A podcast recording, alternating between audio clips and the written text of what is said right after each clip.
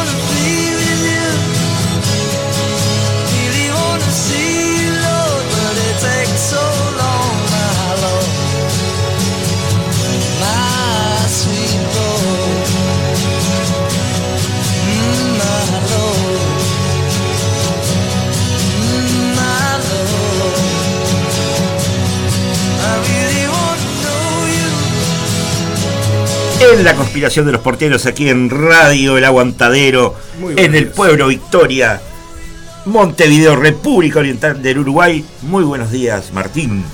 Muy buenos días, Leopoldo. ¿Cómo estás? Acá, eh, haciendo lo que más nos gusta, ¿no? Un poco de radio. Un poco de radio para empezar. Un poco de radio, una semana bastante complicada.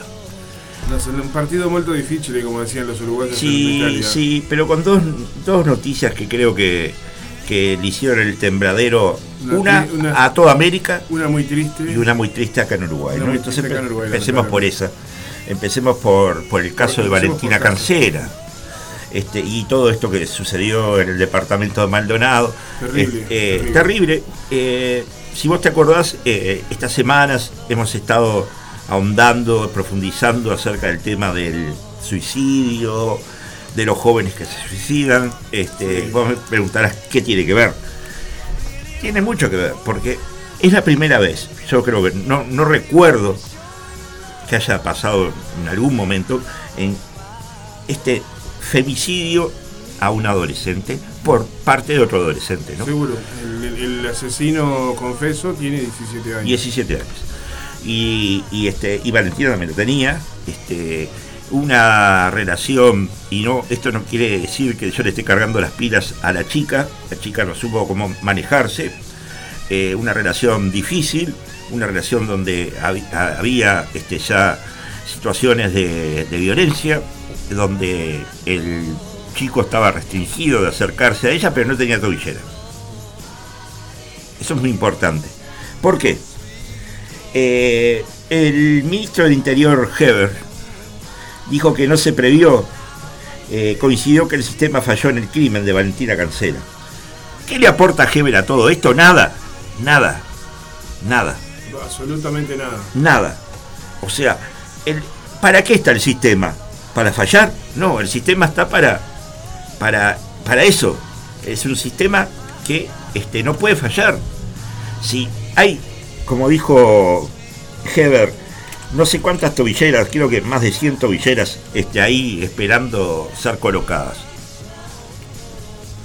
¿Para qué están ahí? ¿Para gastar plata nomás? No, no abundan los casos de, femicidio. Y hubo, hubo, gente que salió a decir que esto no era un femicidio. Sí, es un femicidio. Es un, este, femicidio. Es un femicidio. Y entra dentro de la carátula un femicidio. Es un menor, pero es un asesino y es un femicidio. Ese pibe que en lo personal debo decir que no, no me causa lástima porque creo que a los 17 años vos sos responsable de tus actos. Si hay algunos partidos que intentan que a los 16 años vos votes, aunque sean las internas, porque sos responsable, a los 17 son, sos responsable y a los 18 no te cambia la vida. A los 18 vos dejás de ser menor. ¿Qué diferencia puede haber de los 17 a los 18? Nada. Nada. Nada. nada. Vos tenés hijas. Sí. Tengo hijas. Y las cuidás. Muchísimo. No voy a cargar tampoco las, las pilas sobre esa familia. Pero esa familia tampoco creo que haya obrado de la forma que tuvo que obrar. Esto se pudo haber, este, se pudo haber evitado de todas las, maneras. De todas las maneras, sí. ¿Por qué? Porque no voy a decir que la pobre Valentina Cancera fue un irresponsable, pero estaba enamorada. Y el último encuentro que tuvo, lo tuvo con, el pibe este, ¿no? De apellido Gandini. Apellido Gandini. Todo se politiza. Le salieron a dar paros a Gandini. También. Le salieron a dar paros al, senador Gandini. ¿Qué tiene que ver el senador Gandini con todo esto? Ni siquiera familiar. Ningún parentesco. Con ningún parentesco. Pero ya de paso, eso se vio. La cosa es que nadie pudo evitar esto.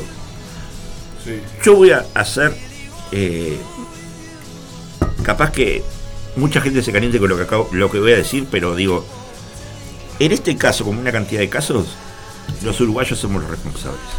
La sociedad en su conjunto. La sociedad en su conjunto. No hemos logrado revertir esto. Con marchas no se revierte esto, por más que las hagas abajo de la lluvia. La marcha del 20 de mayo que hicimos abajo de la lluvia no hizo que aparecieran los desaparecidos. Y estas marchas tampoco han logrado revertir los femicidios. Estamos mal como sociedad. Muy mal. Estamos mal como sociedad. Usted me puede decir, bueno, sí, pero en el mundo pasa. No me importa lo que pasa en el mundo. Yo vivo en el Uruguay. A mí me importa lo que pasa en el Uruguay. Me importa lo que pasa en el mundo como geopolítica cómo nos puede afectar. Pero acá estamos hablando de la interna.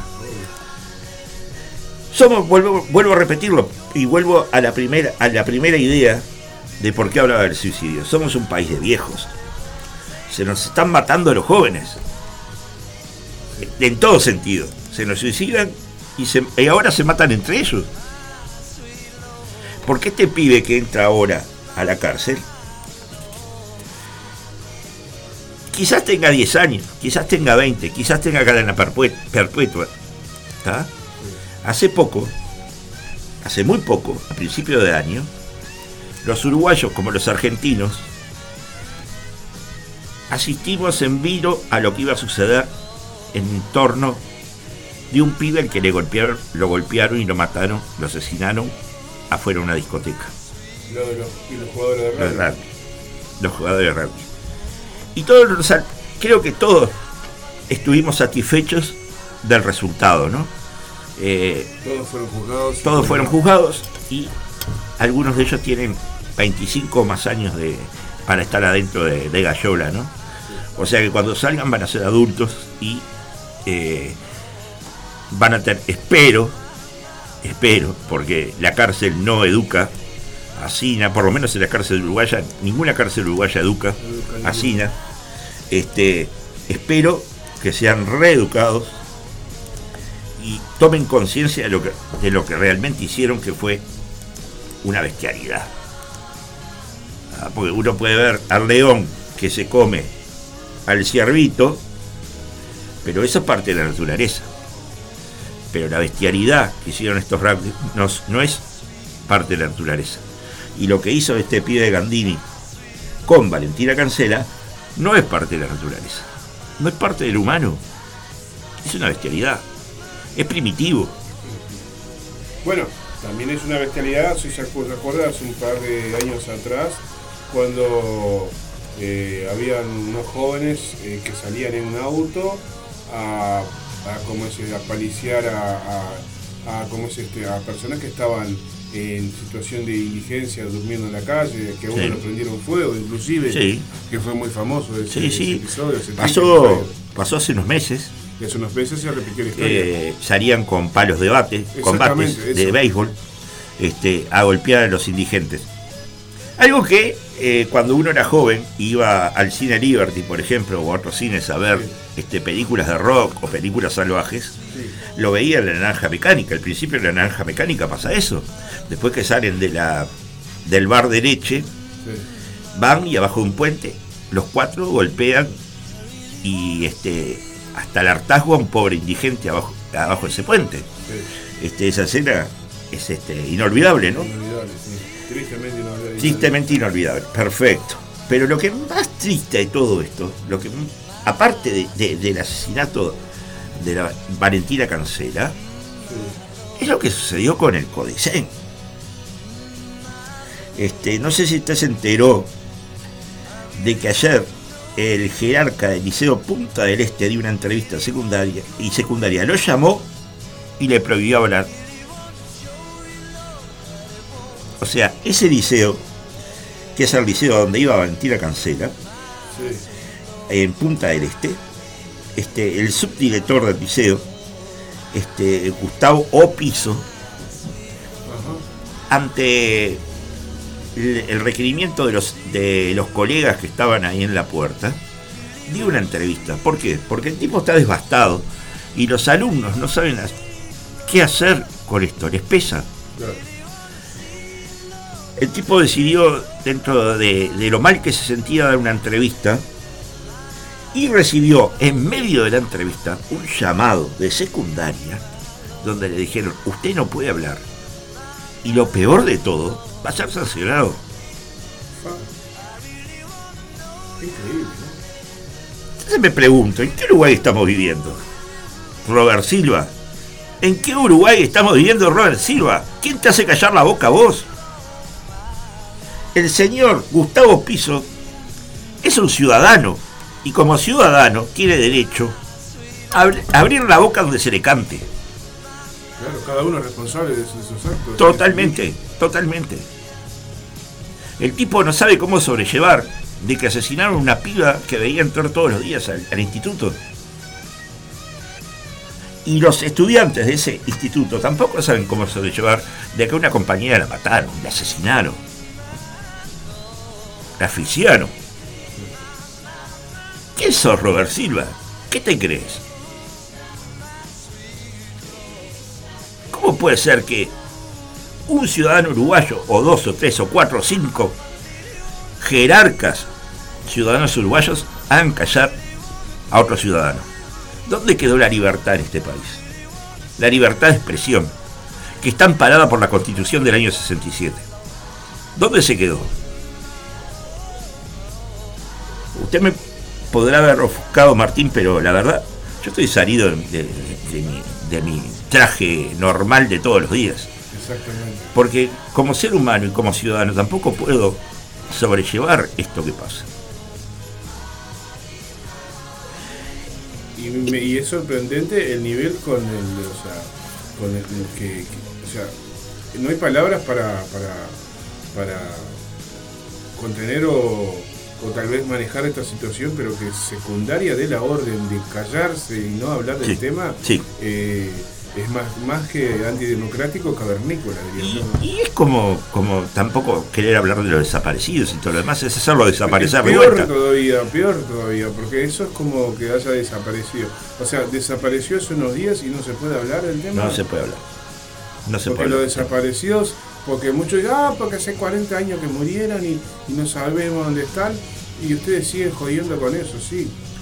Siguen jodiendo porque son, son familiares y, aquí- y aquí todos quieren saber dónde están sus hijos, dónde están sus padres, dónde están sus hermanos.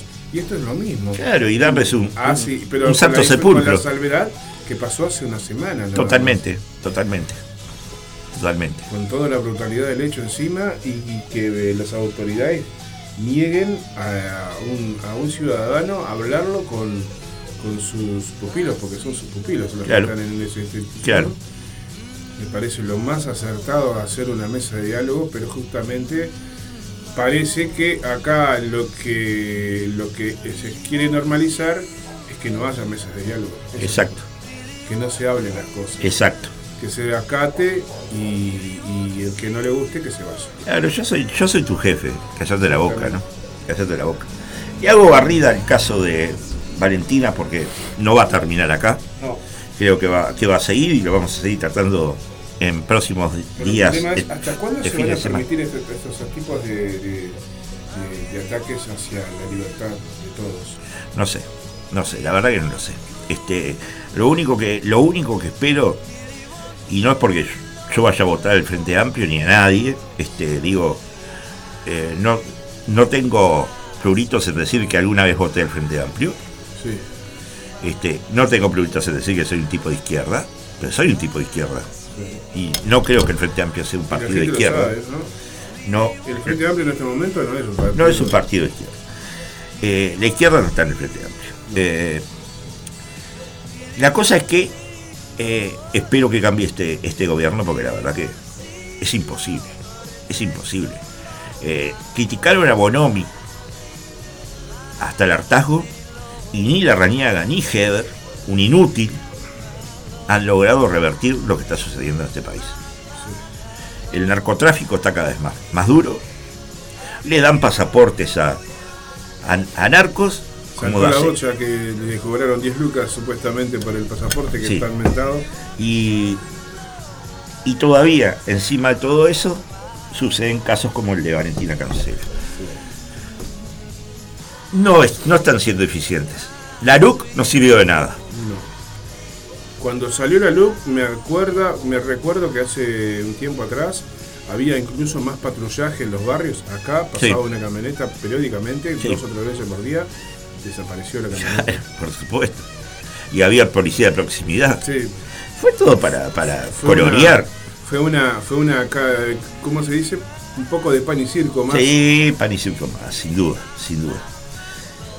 Vamos al tema Gustavo Penades. Bueno, hablando de los Esta semana, ayer Romina Celeste, que estuvo acá en la configuración de los porteros hace unos meses, este, declaró, eh, ella la declaró eh, presencialmente, muchos de los de los este, chicos que eh, y chicas que, porque no sabemos quiénes son las víctimas, este, ah, por suerte está todo en secreto este, muy, bien, muy bien organizado.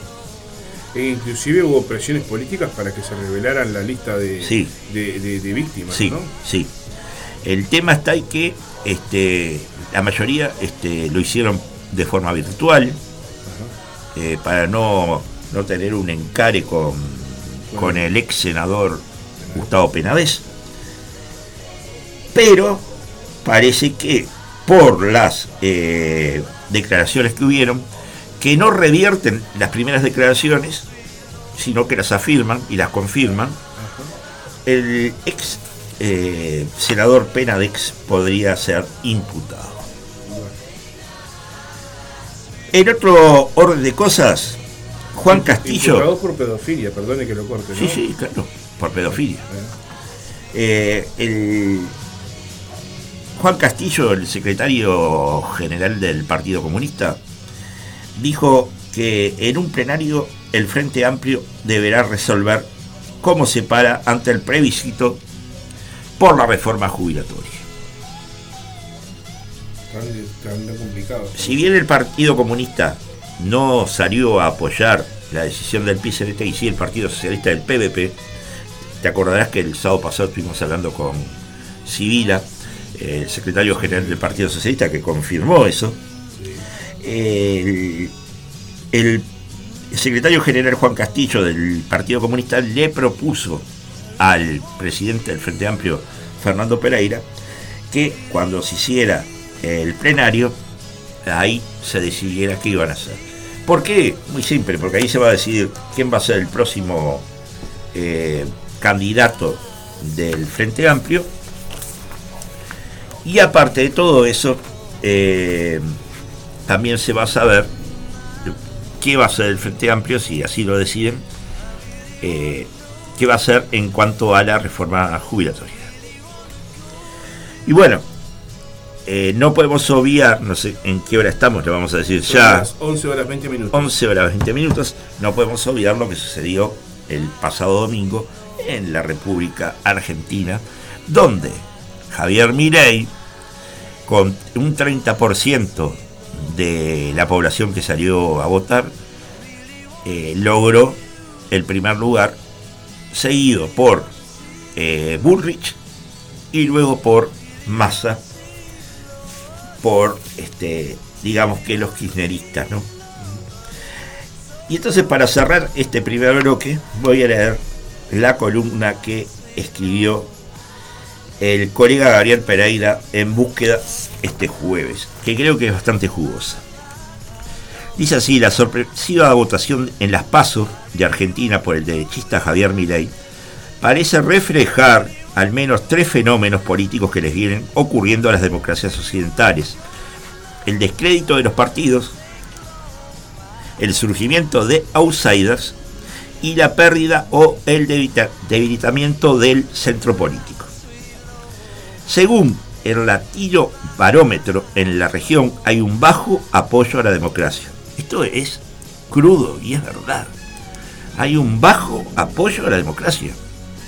Estamos no solo a 40 años de que logramos volver al sistema democrático, que hay gente que en este momento está pidiendo que vuelvan los milicos. Esa es la verdad.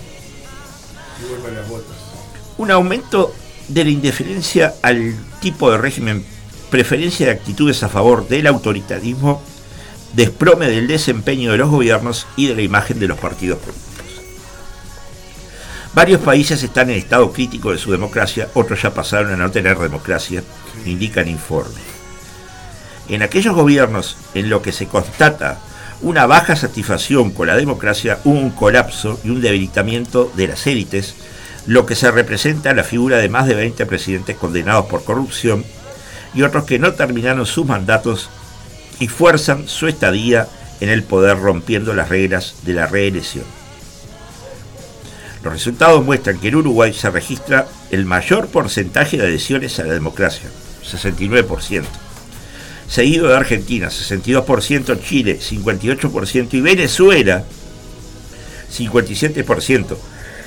Cosa que me extraña, porque Venezuela para mí no es una democracia. Sí es una autocracia, pero no una democracia. Recientemente hubo incidentes en, este, Venezuela, supuestamente eh, hubo una, una turba que atacó a manifestantes políticos de la oposición y se considera como que eran paramilitares, fascistas. Está muy enredada la cosa. Está enredada, está enredada. Está claro que no hay una, democracia. No, no, no, no. Y la, la posible, la posible, este contrincante de Maduro en, en Venezuela, me voy a adelantar. Así como me adelanté hace unas semanas acá en la conspiración de porteros y dije que iba a ganar Javier y ustedes se acordaron. Sí la posible este, candidata de la oposición venezolana, me adelanto de que la va a pasar muy mal. Espero que no, espero que me equivoque. Sin embargo, a la hora de medir la confianza de los partidos políticos, estos tienen en Uruguay el 34% a favor por debajo de otras instituciones, como la policía y las Fuerzas Armadas. O sea que tienen mejor este, los milicos. Sí. Los milicos. Los milicos. Está mejor visto que los políticos. Sí, señor. Y, por eso que. Por eso por el descreimiento que hay por culpa de los mismos políticos. Totalmente. No, culpemos a más No, no, no. En Uruguay no parece haber espacio para los outsiders. Sin embargo, un nuevo partido, Cabildo Abierto, fue la sorpresa de las últimas elecciones.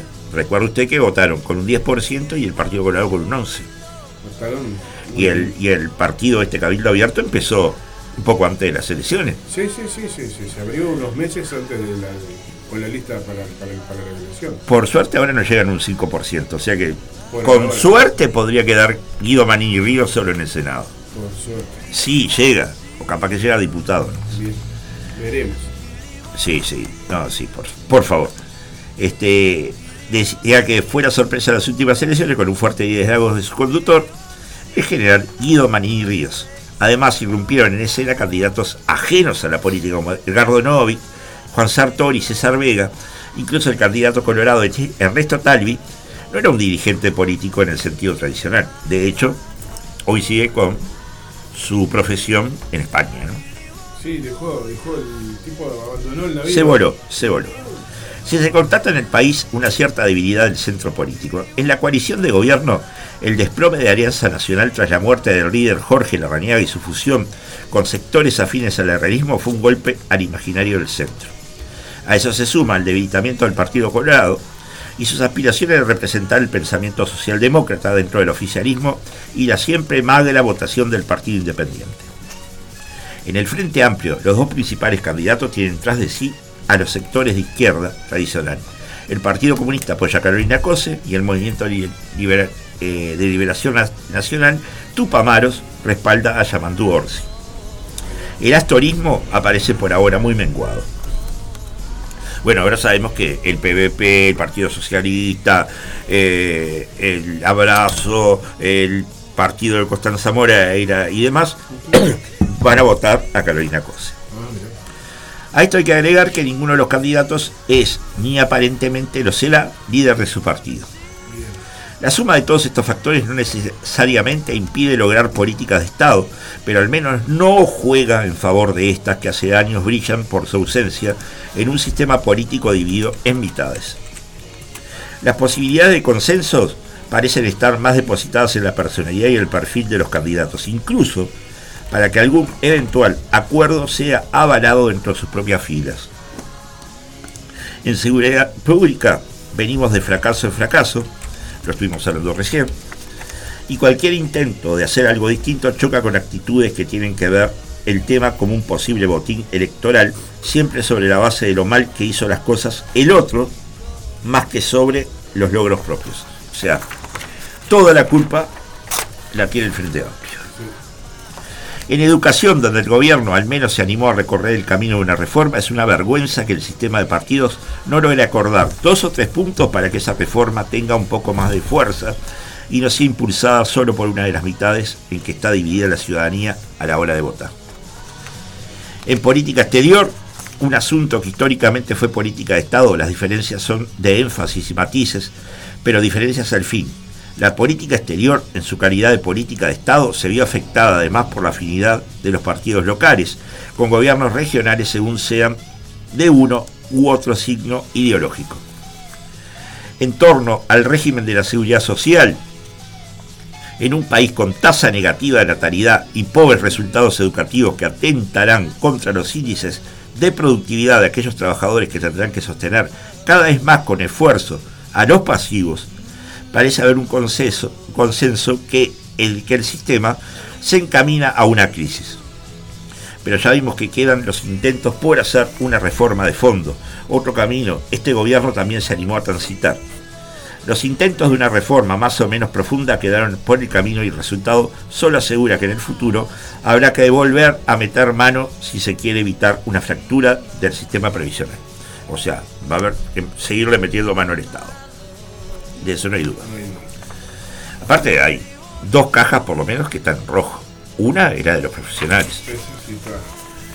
En cada uno de los temas mencionados para que alguien gane, otro tendrá que perder. Al menos transitoriamente, pero nadie quiere pagar ese precio político. Pensar en medidas que fructifiquen con las décadas parece una quimera. Salvo algunas medidas adoptadas en la era post-dictadura, Caís, Ceibal, las consecuencias de la ineficiencia en políticas públicas se sigue sosteniendo en políticas sociales que tienen un siglo. ¿Quién logra ver hoy decisiones que en 100 años podamos seguir aplicando? ¿Quién visualiza un Valle de Ordóñez cuyas políticas públicas trascienden a los partidos y se conviertan en un signo no solo de su tiempo, sino que se mantengan activas con el pasar de los años? ¿Es que la dirigencia política no se da cuenta de la urgencia que reclaman algunos cambios del penoso espectáculo que dan un día sí y otro también con enfrentamientos menores? Esta miopía política se da incluso en aquellos asuntos que nos admiten dos visiones, en los que la ciencia ha demostrado que radica buena parte de nuestros males, como las carencias en la primera infancia.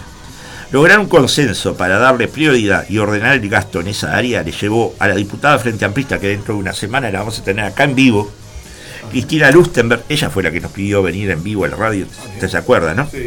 Seis años de negociaciones dentro y fuera de su partido. El tema clave para el futuro de cualquier nación que aspira a reducir la pobreza, mejorar sus índices educativos y con ello la productividad que nos encamina el desarrollo, tiene tras de sí una escasa masa crítica, ya que no hay corporaciones o grupos de poder que lo impulsen, que lo impulsen, perdón. Los niños no votan. En los sectores sociales más deprimidos, donde más niños nacen, se ha constatado una gran labilidad en las preferencias electorales del pachequismo al MPP y del MPP a Cabildo Abierto. Por un lado, eso refleja un aspecto positivo de la democracia, que es la alternancia de partidos en puestos de poder. Pero por otro debería ser un llamado de alerta sobre el cambio de cultura política de una parte del electorado, obligado por ley a votar, que ya no siente, no se siente representado por las corrientes históricas y parece dispuesto a dar su voto a candidaturas de corte individual o caudillista, como pasó en Argentina con Javier Milei. Tras la recuperación democrática de 1985, se propalaba a los cuatro vientos que Uruguay era distinto a sus vecinos y que aquí no había corrupción, se negaban, se relativizaban dentro desde el sistema político los problemas vinculados al lavado de dinero proveniente del crimen organizado. De hecho, no se admitía tampoco la existencia del crimen organizado, de sicarios o de grandes narcos. Aún se sigue diciendo que aquí, con uno de los sistemas de partidos más antiguos del mundo, nunca surgirá un Milei pero nunca es mucho tiempo. Y algunos de los que niegan esa posibilidad parecen trabajar todos los días para que sí ocurra. La pregunta es, ¿Uruguay puede estar preparado para un Milei? Nos vamos a la pausa y escuchamos una música. Muy bien, me parece fantástico. Vamos a escuchar eh, al señor Ricky Musso ahora. Oh.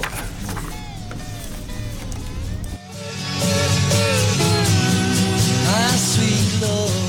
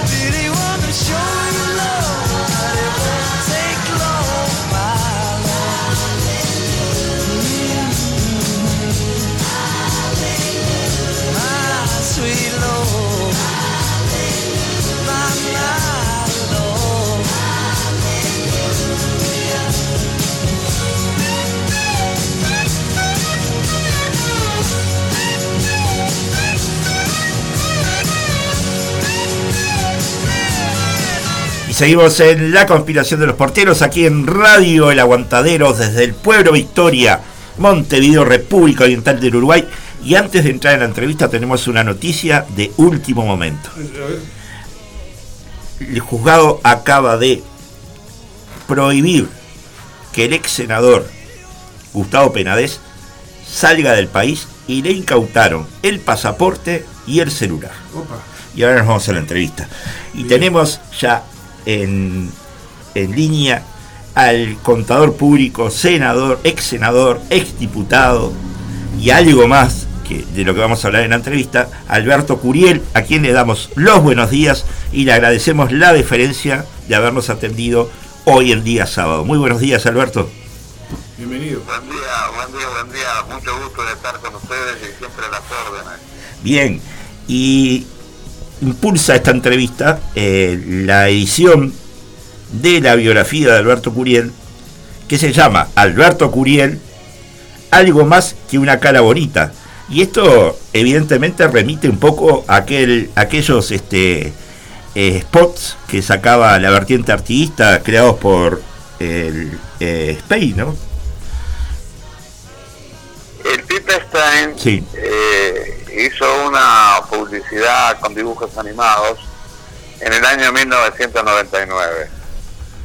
Y en esos dibujos animados apareció una abuela con el nieto y la abuela le decía al nieto, este Curiel no será solo una cara bonita. Entonces, eh, han pasado 14 años de, de- de que el Pipe Stein hiciera eso. Y yo todavía camino por las calles de Montevideo y la gente me saluda y algunos me dicen, ¡eh, de la cara bonita, de la cara bonita! De manera que fue un éxito total esa, esa publicidad del Pipe Stein. Ya ves que 14 años después todavía la gente lo sigue recordando. Sin duda, sin duda. Usted sabe que yo tuve, tuve la poca- pocas oportunidades de, de entrevistar a expresidentes, ¿no? He entrevistado a Mujica, he entrevistado a Graciela Bianchi y ahora usted. Yo fui presidente de la República unas horas en el año 2009. Había viajado Tabaré Vázquez Ajá. eh, y era domingo, ese domingo de mediodía. Eh, Nino Boa, que era el vicepresidente, también viajaba y le correspondía al titular de la lista más votada al Senado y el número uno era Mujica y Mujica dijo que él prefería no asumir y pedía licencia. Pidió licencia a Mujica, ya hacía muchos días que estaba de licencia Fernando Silvestre y ahí me tocó a mí. Ajá. Yo diría que, que fue una experiencia eh, emotiva, te diría yo, sobre todo. Eh, el día jueves eh, yo me había cruzado con el bicho Bonomi, Ajá. que era ministro de Trabajo. Y Bonomi me dijo, Alberto, tenemos que hablar. No, le digo, vos no me das pelota, yo el domingo te, te destituyo. y Bonomi me dijo, destituirme, total, Tabaré me va a poner de nuevo. Y el sábado de tarde jugaba la selección uruguaya. Y yo me crucé con Daniel Martínez, que era ministro de Industria. Ajá. Y vino riéndose, me dijo, a mí también me querés destituir. Así que la pasé bien, te diría yo, pero no- cuando llegó Tabaré y me vio que yo era el que lo estaba esperando como presidente de la República, me miró y me dijo, pero Alberto, yo de esa vía me quedaba unos días más afuera. Alberto, ¿por qué, por qué no, no lo nombraron ministro de Economía? Eh, en el libro que publica eh, Manuel de la Iglesia Jaruncho, él hace un Sí. esfuerzo allí.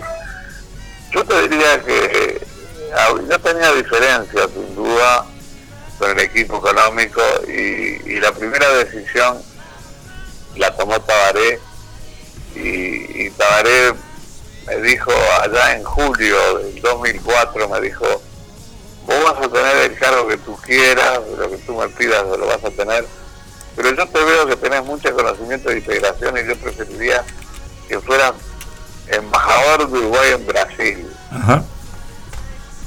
Y yo le dije, le contesté, mirá, hace 50 años que estoy esperando que el frente gane, el día que el frente gane yo no me voy del país ni por casualidad.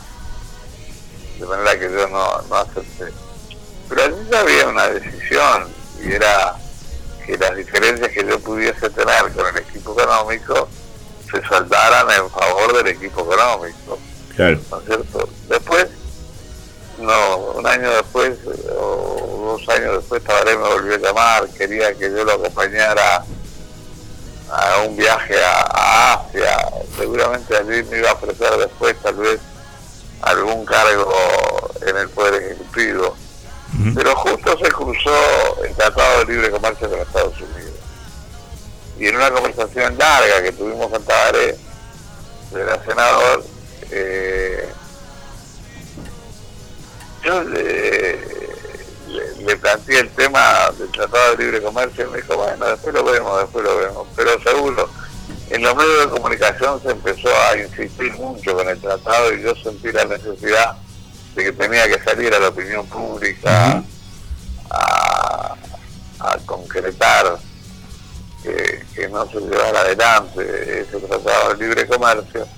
Y seguramente al Tabaré eso no, no le gustó mi actitud y bueno, ahí ya no tuve más chance. Y después Mujica hizo un acuerdo con, con Astori para que fuera vicepresidente y en ese acuerdo el equipo económico se mantenía el mismo del Claro. equipo que trabajó con Tabaré, de manera que yo tampoco ahí podía tener chance de algún grado de, de participación. Tal vez hay más cosas para explicarlo, pero bueno, yo creo que estas son suficientes para tratar de entender eh, el por qué yo no llegué a ese cargo. Recién, recién usted afirmaba que los medios estuvieron detrás de, de ese eh, TDC que podría haber habido con, con este con Estados Unidos, pero también la calle, ¿no? Porque uno se acuerda que en la calle eh, la gente salió a manifestarse. Uno recuerda aquellos muñecos de Tabaré y Bush paseando por 18 de julio. Sí. Bueno, son, son momentos especiales que se dieron eh, en esos momentos.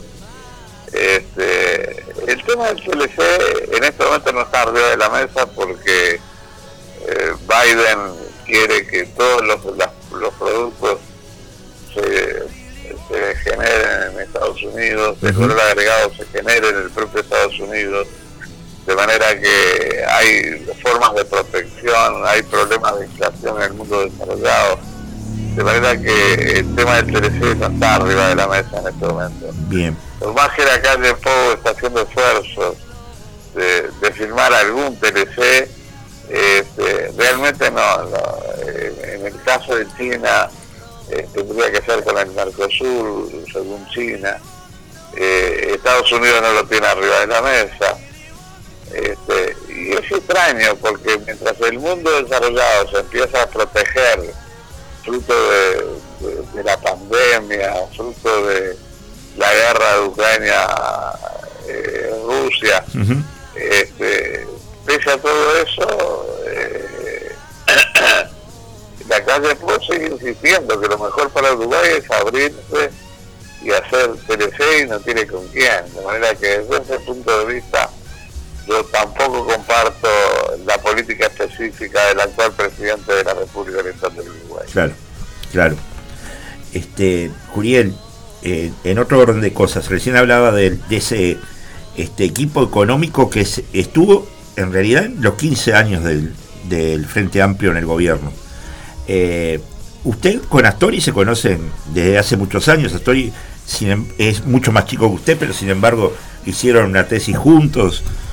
Y este, pero luego cuando usted se fue, eh, estuvo en el exilio y volvió, eh, Astori tuvo algunas este, palabras no, no felices acerca de que aquellos que estuvieron en el exterior durante la dictadura no podían venir a opinar, ¿no? Es verdad, es exactamente así como tú lo decís. Eh, había dificultad, yo lo senté en el Sorocabana, Ajá. le digo, Danilo, ¿qué te pasa? Y esa fue su respuesta, que los que eh, nos fuimos al exilio, los que estábamos en el exterior, no teníamos derecho de opinar sobre esos temas que tenían que ser solo difundidos, analizados, pensados, trabajados por los que se habían quedado en el Uruguay. Yo creo que es un grave error.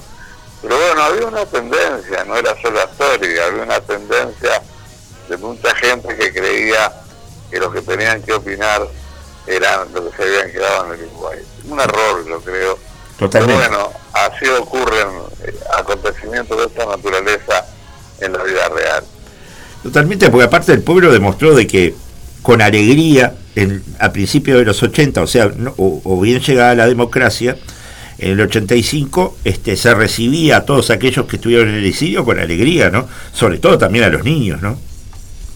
Sí, por supuesto. Yo llegué en el 84 y, y realmente me sentí muy bien.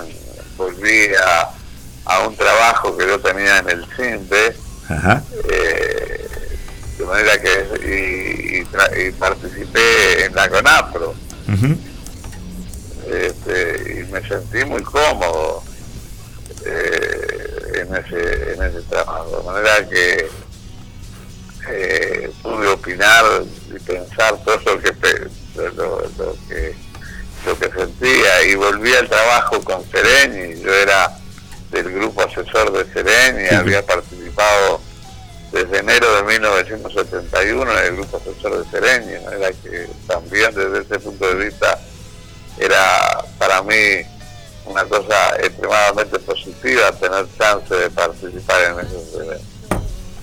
También fue, fue parte del grupo asesor de Seregni en el 71, ¿no? Por eso digo, Sí. eh, en el 84 cuando regresé retomé ese cargo. Empezamos Ujú. en el 71, en enero del 71 el equipo era Metol Ferré, era El Germán Tuch. Besten, Pedro Seré, yo, el Lichtenstein, eh, después se integró Rocielo. De manera que y yo le doy mucha importancia a ese, a ese momento. Porque participamos en la elaboración del discurso del 26 de marzo de 1971, que para mí es un discurso eh, integrador y, y parte de la fundación del Frente, ¿no es cierto? Donde, donde fíjate tú qué interesante. Eh, nos planteamos eh, en el discurso elementos programáticos, como la búsqueda de la igualdad. Pero también nos metíamos en las relaciones de poder, porque hablábamos de las contradicciones pueblo-oligarquía, la oligarquía eran los latifundistas, los banqueros, la intermediación comercial, y se planteaba en el programa y lo planteábamos en el discurso la necesidad de la reforma agraria, que afectaría a los latifundistas, la nacionalización de la banca, la nacionalización del comercio exterior, temas que después eh, no se retomaron ni en los discursos ni en, el, las bases programáticas del frente. De manera que desde 71 y esa, ese trabajo con Sereni, con el equipo económico y con el equipo asesor, para mí fueron muy relevantes, muy ricos. Aprendí a Sereni, aprendíamos nosotros con Sereni, aprendíamos con Metol, aprendíamos con Besten, aprendíamos con Sereni, y nosotros aportábamos también nuestras ideas. Fue una etapa muy positiva en mi vida personal. Alberto, ya que habla de Metón Ferré, ¿le llama la atención de que su hijo Marcos esté como secretario del Cabildo Abierto? Un poco me llamó la atención, sí, porque después que falleció el Tucho, Marcos hizo esfuerzos de acercamiento con, con los amigos de Metol y sobre todo Sí. conmigo, y de pronto apareció allí junto con Manini. Es cierto que Manini había participado en algunos eventos de conferencias de Metol, este, pero bueno, cada uno tiene derecho a pensar como desee, a participar a donde desee.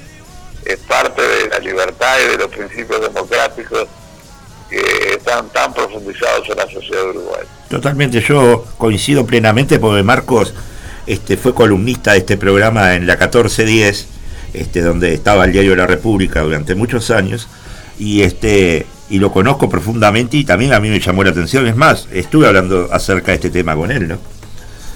Claro. Otra Pero bueno, pregunta. Sí, ¿Qué, ¿Cómo fue conocer al Che Guevara? El Che Guevara vino a Montevideo. Bueno, primero yo te diría lo siguiente. A yo ver. estuve en Cuba en fines de 1960, principios de 1961. Ujú. Escuché, eh, en una invitación que recibí, habíamos pedido el grupo de viaje de ciencias económicas y bueno, ahí fuimos una parte del grupo y la gente te recibía muy bien y, y quería que nos fuéramos a la, a la montaña y a la selva. Y, y yo contestaba que no teníamos montaña ni selva. Este, pero un día eh, escuché un, un- un análisis del Che Guevara que venía de una reunión en Argelia. Y era crítico de la Unión Soviética el Che y mí me, me emocionó el discurso, me pareció fantástico. El otro día salió todo el discurso en grama y yo lo subrayaba por arriba, lo subrayaba por abajo, de manera que cuando el Che viene a Punta del Este como representante del gobierno cubano en la Alianza para el Progreso, yo hago todo el esfuerzo por tratar de verlo. Claro. Y lo vimos allí en, en, en el Hotel Playa Verde, me acuerdo, de Punta del Este, eh, con un bruto ataque de asma. Él, este, eh, nosotros eh, éramos un grupito de compañeros uruguayos de facultad, éramos estudiantes, Ajá. pero era los que preguntábamos, estaba Noyola antes, que era el ministro de Planificación, un mexicano que se quedó en Cuba, este, y con Noyola, sobre todo con Raúl Trasterman, me acuerdo, y yo le preguntábamos, y había como 100 personas ahí en, en lo- en los- en la parte del hotel ahí donde estábamos hablando, y sobre todo los argentinos, creían que nosotros habíamos estudiado en- en la Unión Soviética, Ajá. y, y nosotros habíamos estudiado en la Facultad de Ciencias Económicas del Uruguay y nada más. Claro. Hasta que hasta que llegó el Che con, con ese ataque de asma, de verdad que era muy emocionante para, para nosotros. Eh, no te olvides además que el Che en el discurso del Paraninfo Sí. dijo que el Uruguay tenía rasgos democráticos de tal naturaleza por el cual no era necesario la toma de las armas para hacer las transformaciones. Totalmente.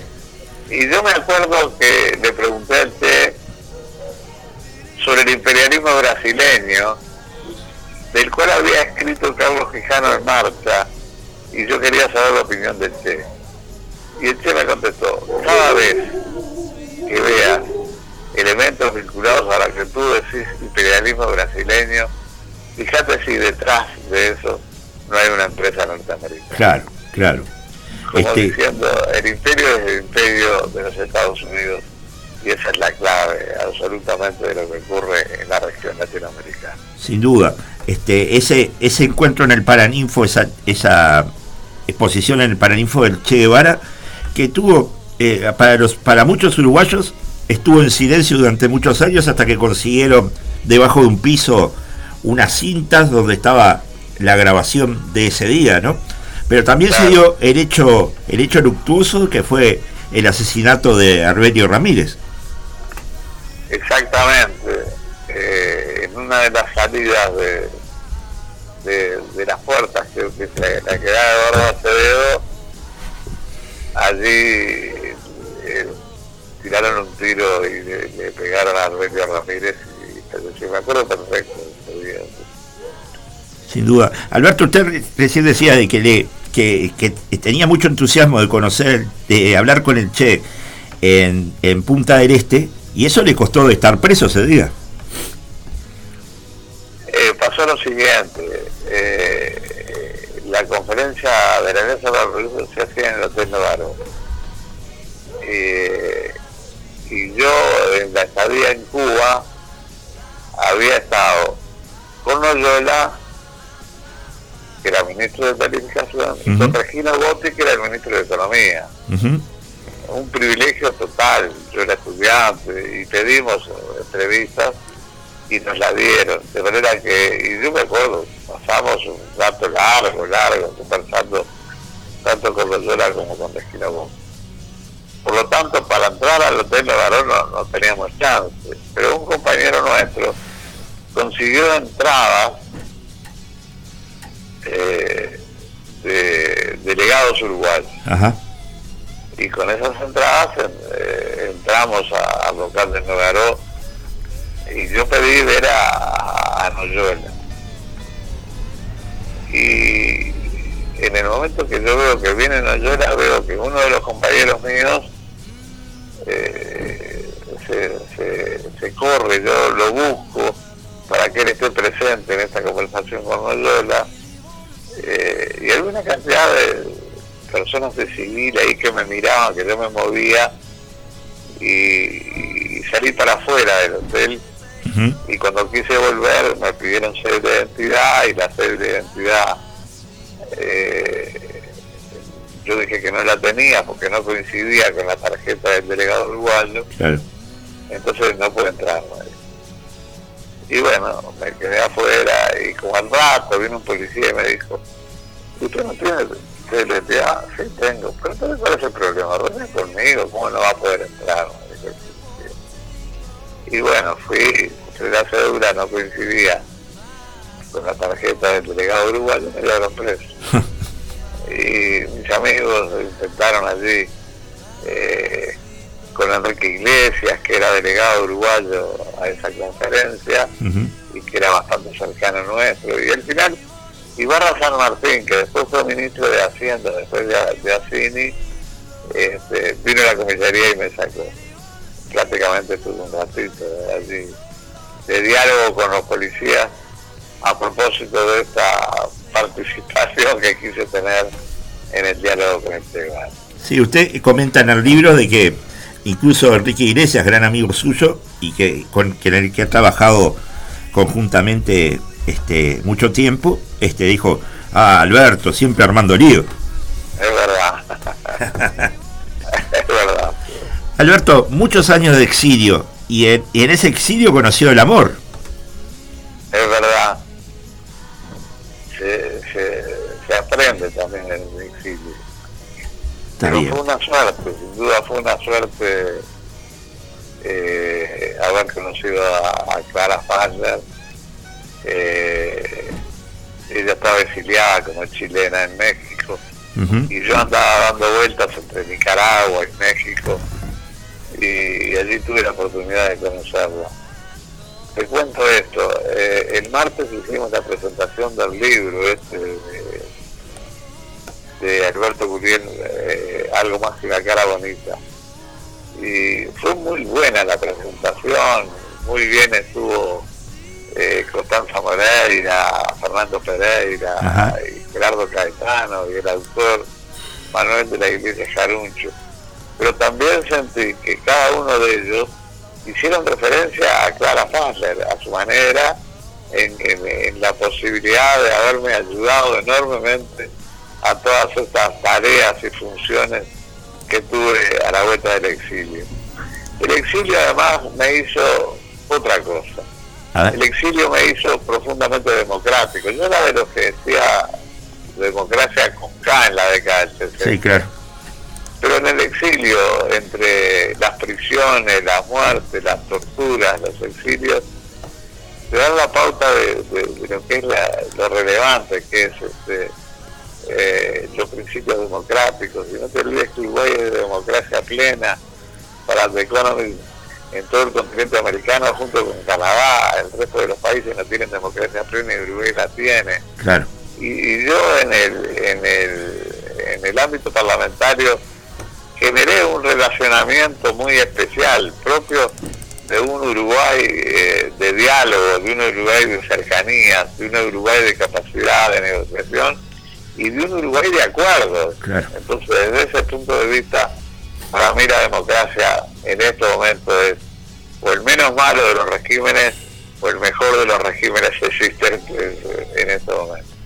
Bien, usted que, que ha dado clases, este, eh, por ejemplo, en medio de la revolución sandinista, este, que, ha, que ha tenido participación como economista en varios lados del mundo, en conferencias y demás, ¿qué piensa hoy, justamente hablando de esto de la democracia, de países como Cuba, Venezuela y Nicaragua. Eh, yo viajé a Cuba 60, fines de los 60, estuve dos o tres semanas en, en Cuba eh, y yo tenía dudas, pero cuando salí de Cuba y vi lo que eran los ataques a la revolución cubana de los diarios de Panamá o de Lima o argentinos, no tuve absolutamente ninguna duda que el proceso de transformación cubano a esa altura del partido 60-61 era extremadamente positivo. Ujú. Y yo defendía firmemente a la revolución cubana. Bueno, eh, han pasado más de 60 años, eh, la evolución económica deja mucho que desear, sin duda. Eh, la evolución política deja mucho que desear. Uno siente que las libertades están muy limitadas. Entonces, desde ese punto de vista, uno desearía que haya cambios sustantivos eh, en ese proceso. Acabo de leer en el diario que Lula y Mujica. Mujica viajarían a, a Cuba Totalmente. intentando una salida. Eh, yo no tengo ninguna duda que la influencia norteamericana contra la revolución cubana es central, es vital, pero no alcanza para explicar ese proceso cubano tan imprescindible y tan necesario en la, en la región.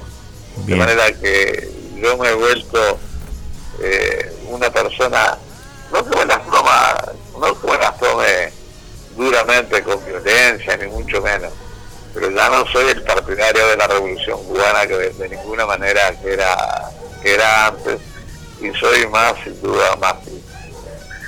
Maduro, no tengo ninguna duda que ha fracasado, eso para mí está claro. Eh, económicamente es un desastre lo de Venezuela, desastre, de verdad. de manera que, que, eh, yo podría estar a favor de un proceso de transformaciones, pero no de esto que está ocurriendo en Venezuela. Totalmente, Y totalmente. lo peor de todo es esa pérdida de ciudadanía que ha generado Daniel Ortega en Nicaragua. Eh, a mí me tocó en verdad dar, dar clases este, a la dirigencia sandinista Ujú. lo hacía con Pedro Bujovic, que era que fue ministro de Economía de, de Salvador Allende.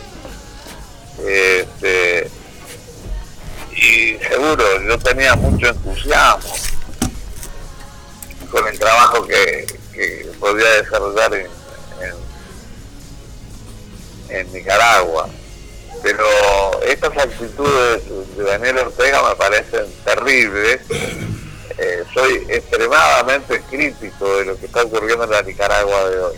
Totalmente. Eh, es decir, Cuba, Nicaragua y Venezuela debieran ser paradigmáticos para el resto de la región latinoamericana y son casi, te diría, lo contrario. Claro, entiendo. Entiendo y comparto aparte, pero este, le, le comento, dentro de un rato vamos a tener una entrevista eh, por un último libro, un libro póstumo de Carlos Liscano. Y Carlos Liscano hace muy poco, antes de, de fallecer, sacó también un libro que justamente habla acerca del régimen cubano. Cuba, de eso no se habla. Yo no lo, no lo leí el libro. Se lo recomiendo, es muy bueno. Bueno, lo intentaré. Bien, Alberto, queremos agradecerle que haya estado este fin de semana en el- los micrófonos de Radio El Aguantadero, aquí en el programa La Conspiración de los Porteros, y sin duda nos volveremos a cruzar en este camino. Con mucho gusto y siempre las órdenes. Y le deseo feliz cumpleaños este martes 22 de agosto, llega a los 88 años, ¿no? Es verdad, y me siento muy bien, por suerte. Nos alegra mucho. Muy buen Un fin de semana grande. y gran abrazo. Gracias, querido, gracias. pasó el ex senador, diputado y también economista Alberto Curiel por los micrófonos de la conspiración de los porteros y nos vamos a una musiquita rápida ya para entrar en la próxima entrevista. Arde Uruguay, la sangre de Verónica.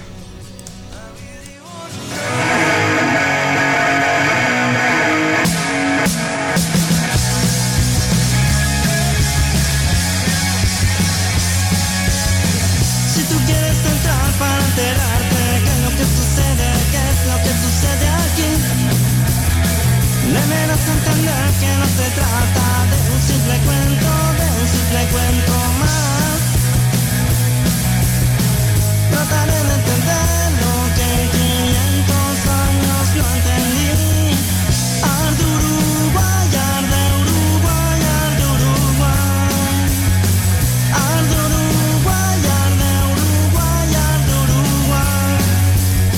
Y seguimos en la conspiración de los porteros aquí en Radio El Aguantadero desde el pueblo Victoria Montevideo, República Oriental del Uruguay. Y ya tenemos al aire al escritor y este también crítico literario Alfredo Alzugaray, a quien le damos las eh, buenos días, le agradecemos la deferencia de habernos atendido eh, este día sábado y eh, bueno, como dijimos recién, muy buenos días Alfredo.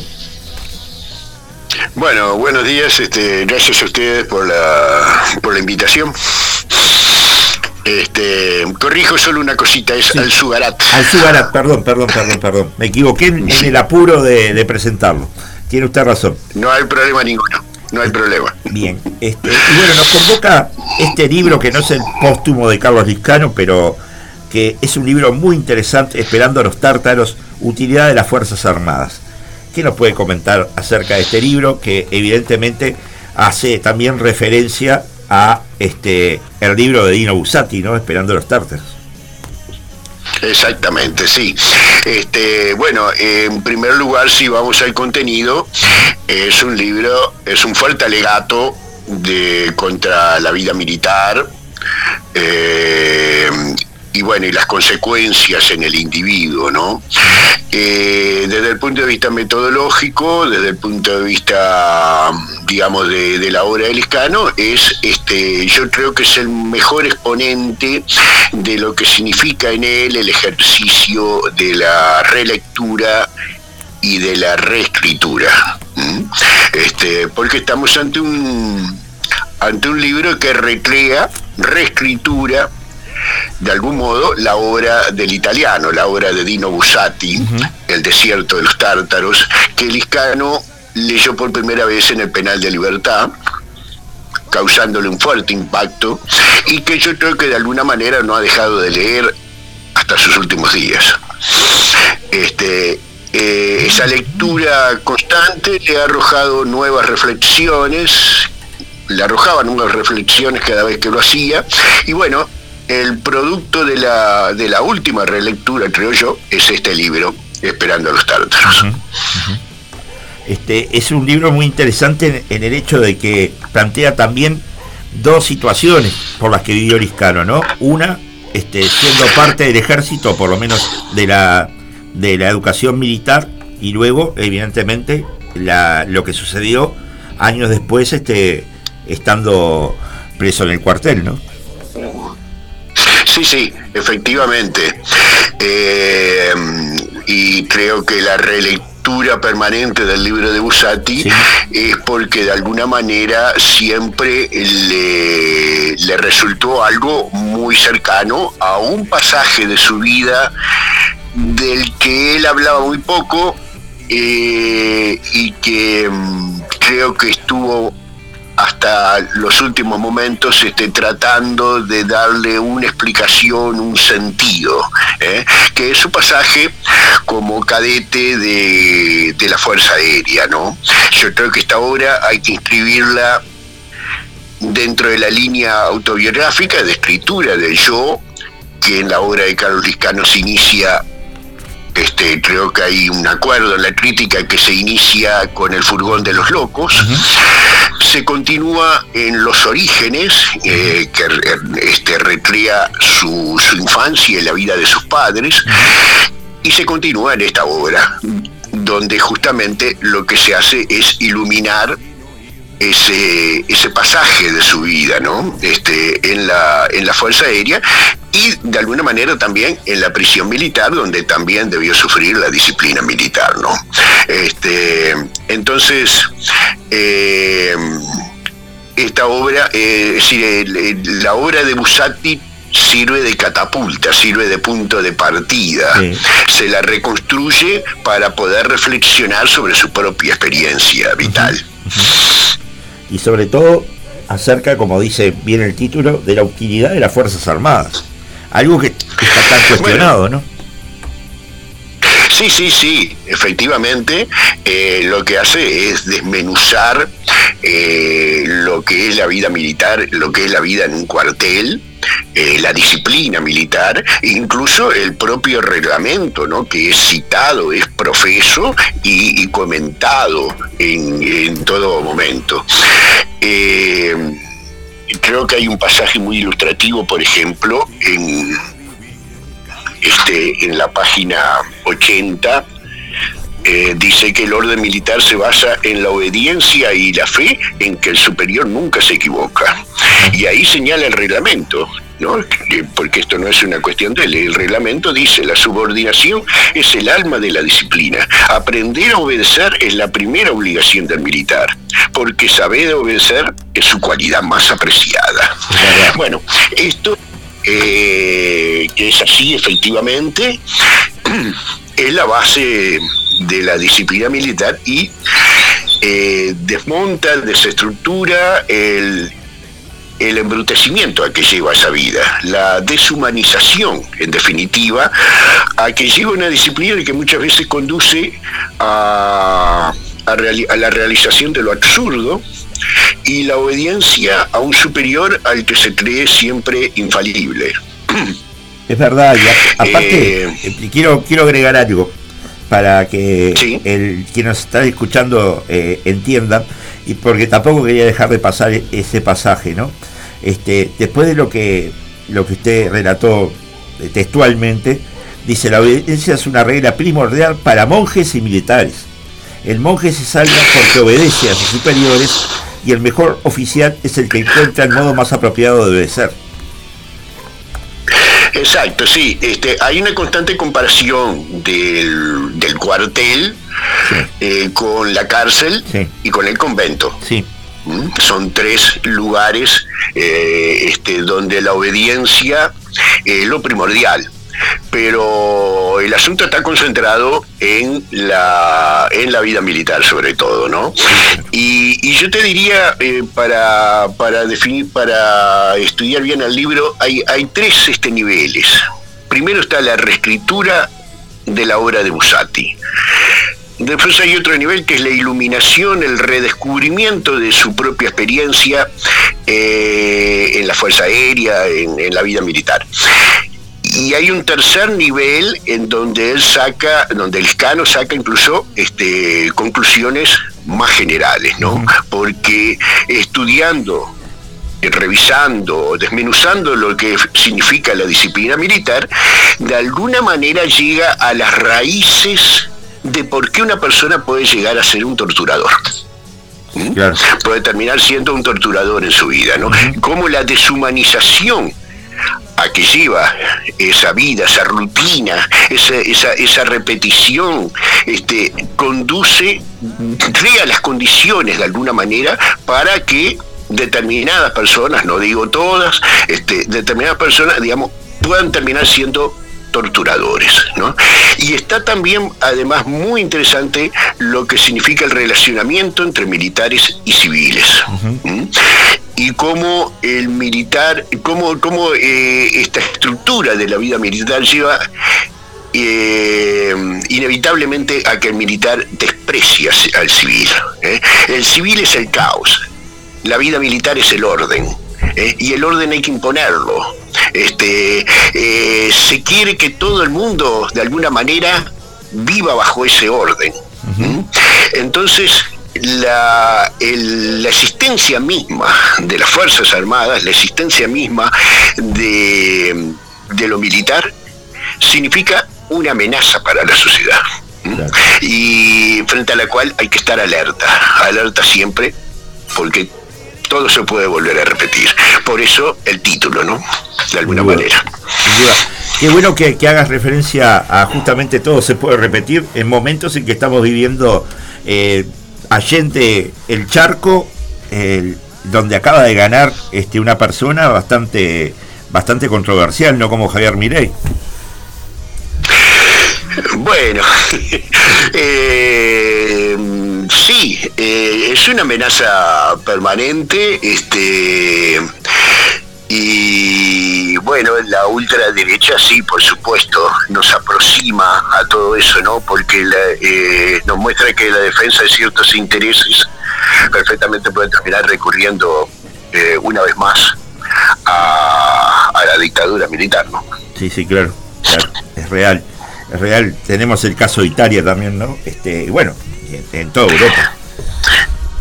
Bueno, sí, sí, hay un avance de la ultraderecha y este que con- coincide con este libro y también este bueno, también son los 50 años de- del golpe de Estado aquí en Uruguay, ¿no? Y de alguna manera esta obra eh, se interna también en la historia reciente, ¿no? Por lo que acabo de decir. Sí, sin duda.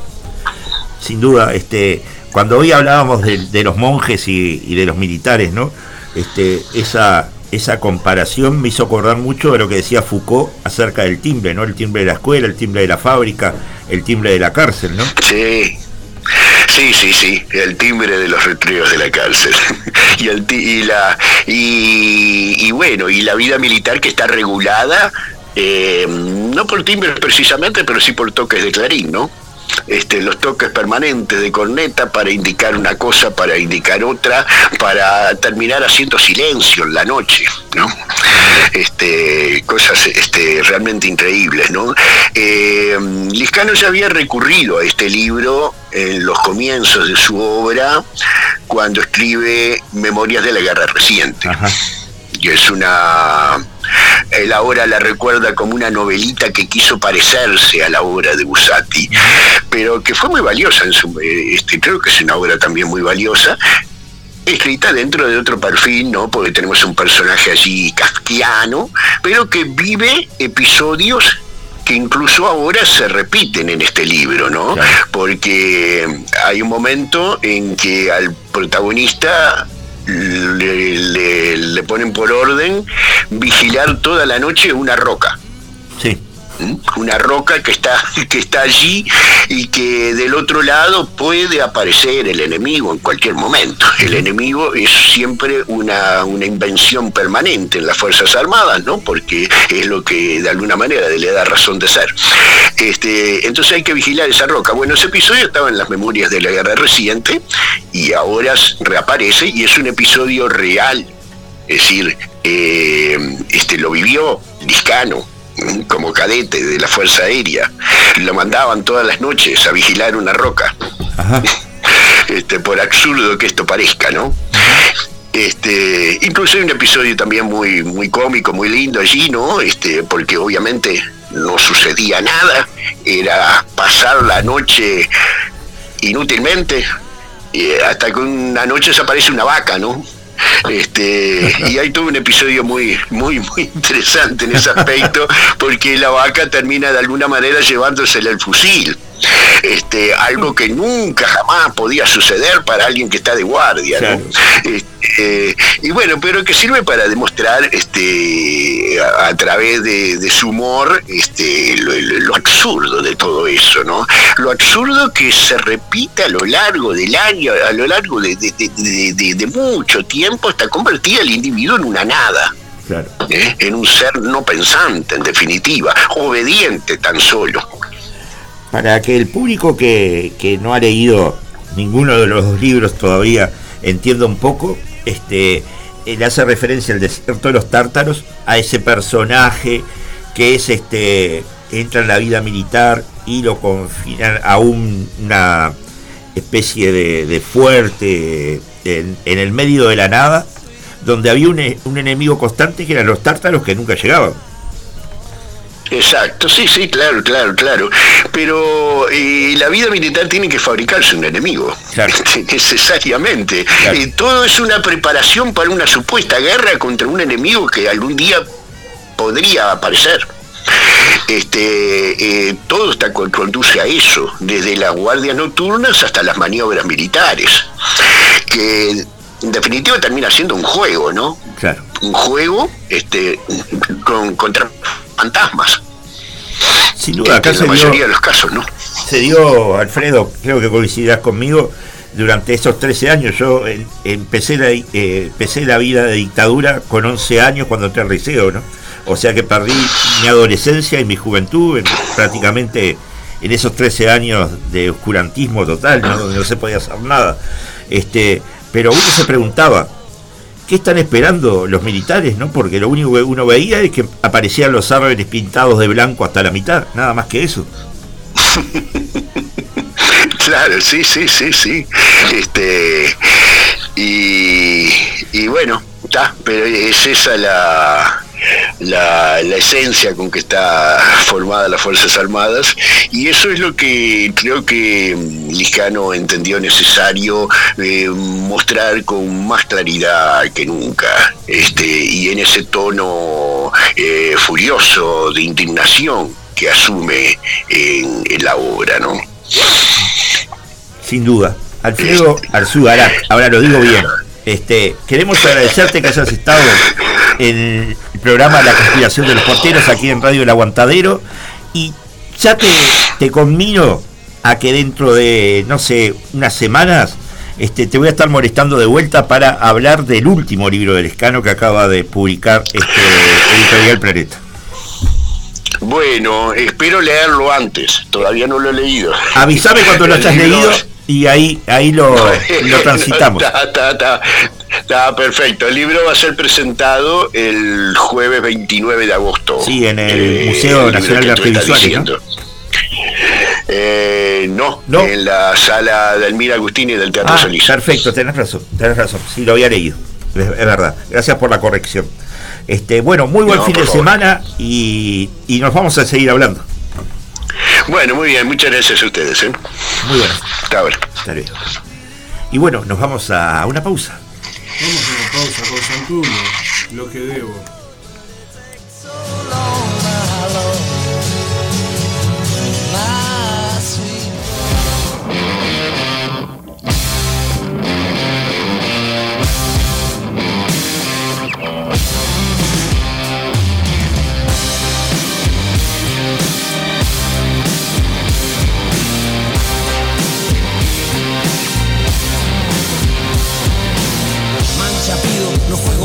Ya no me aguanto la cabeza, se me parte por atrás.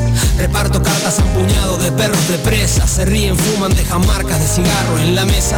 Ya no me pesa entender que la culpa es mía, me la C'était au temps où Bruxelles rêvait, c'était au temps du cinéma muet, c'était au temps où Bruxelles chantait, c'était au temps où Bruxelles bruxelait, place de Brucaire on voyait les vitrines, avec des hommes, des femmes en crinoline, place de Brucaire on voyait l'omnibus, avec des femmes, des messieurs en gibus, et sur l'impériale, le cœur dans les étoiles, il y avait mon grand-père, il y avait ma grand-mère, il était militaire, elle était fonctionnaire, il pensait pas, elle pensait rien, et on voudrait que je sois malin. Oh, c'était au temps où Bruxelles chantait, c'était au temps du cinéma muet, c'était au temps où Bruxelles rêvait, c'était au temps où Bruxelles bruxelait sur les pavés de la place Sainte-Catherine. Dansaient les hommes, les femmes en crinoline, sur les pavés dansaient les omnibus, avec des femmes, des messieurs en gibus, et sur l'impériale, le cœur dans les étoiles. Il y avait mon grand-père, il y avait ma grand-mère, il avait su faire, elle avait laissé faire, ils l'avaient donc fait tous les deux. Et on voudrait que je sois sérieux.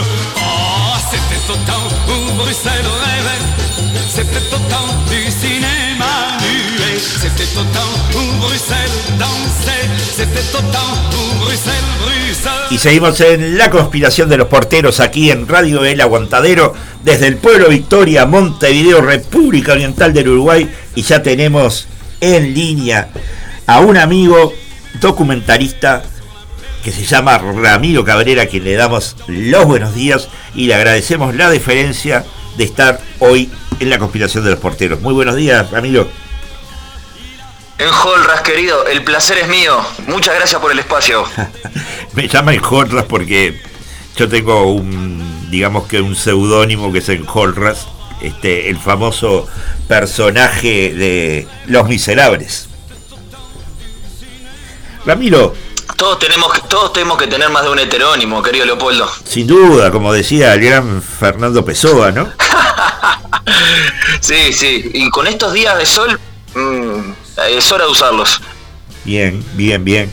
Este, bueno, nos, nos convoca este, este, estas- este trabajo que está en proceso, que se llama Ponsóvila. Este, y bueno, eh, contanos de qué se trata eh, y después vamos a hablar un poco de la ayuda de cómo financiar que este proyecto llegue a cristalizarse.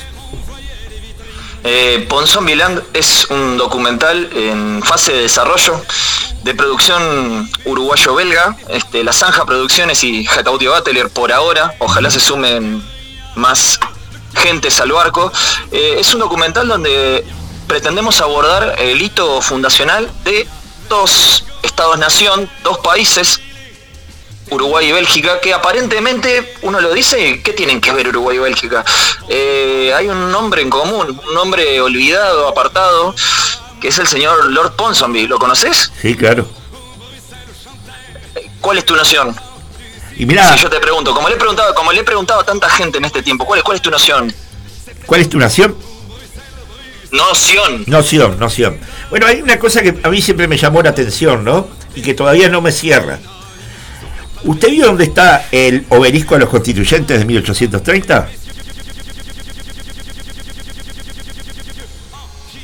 Y claro, Parque Valle. Parque Valle. ¿Usted sabe cuáles son las calles que lo rodean al, al obelisco de 1830?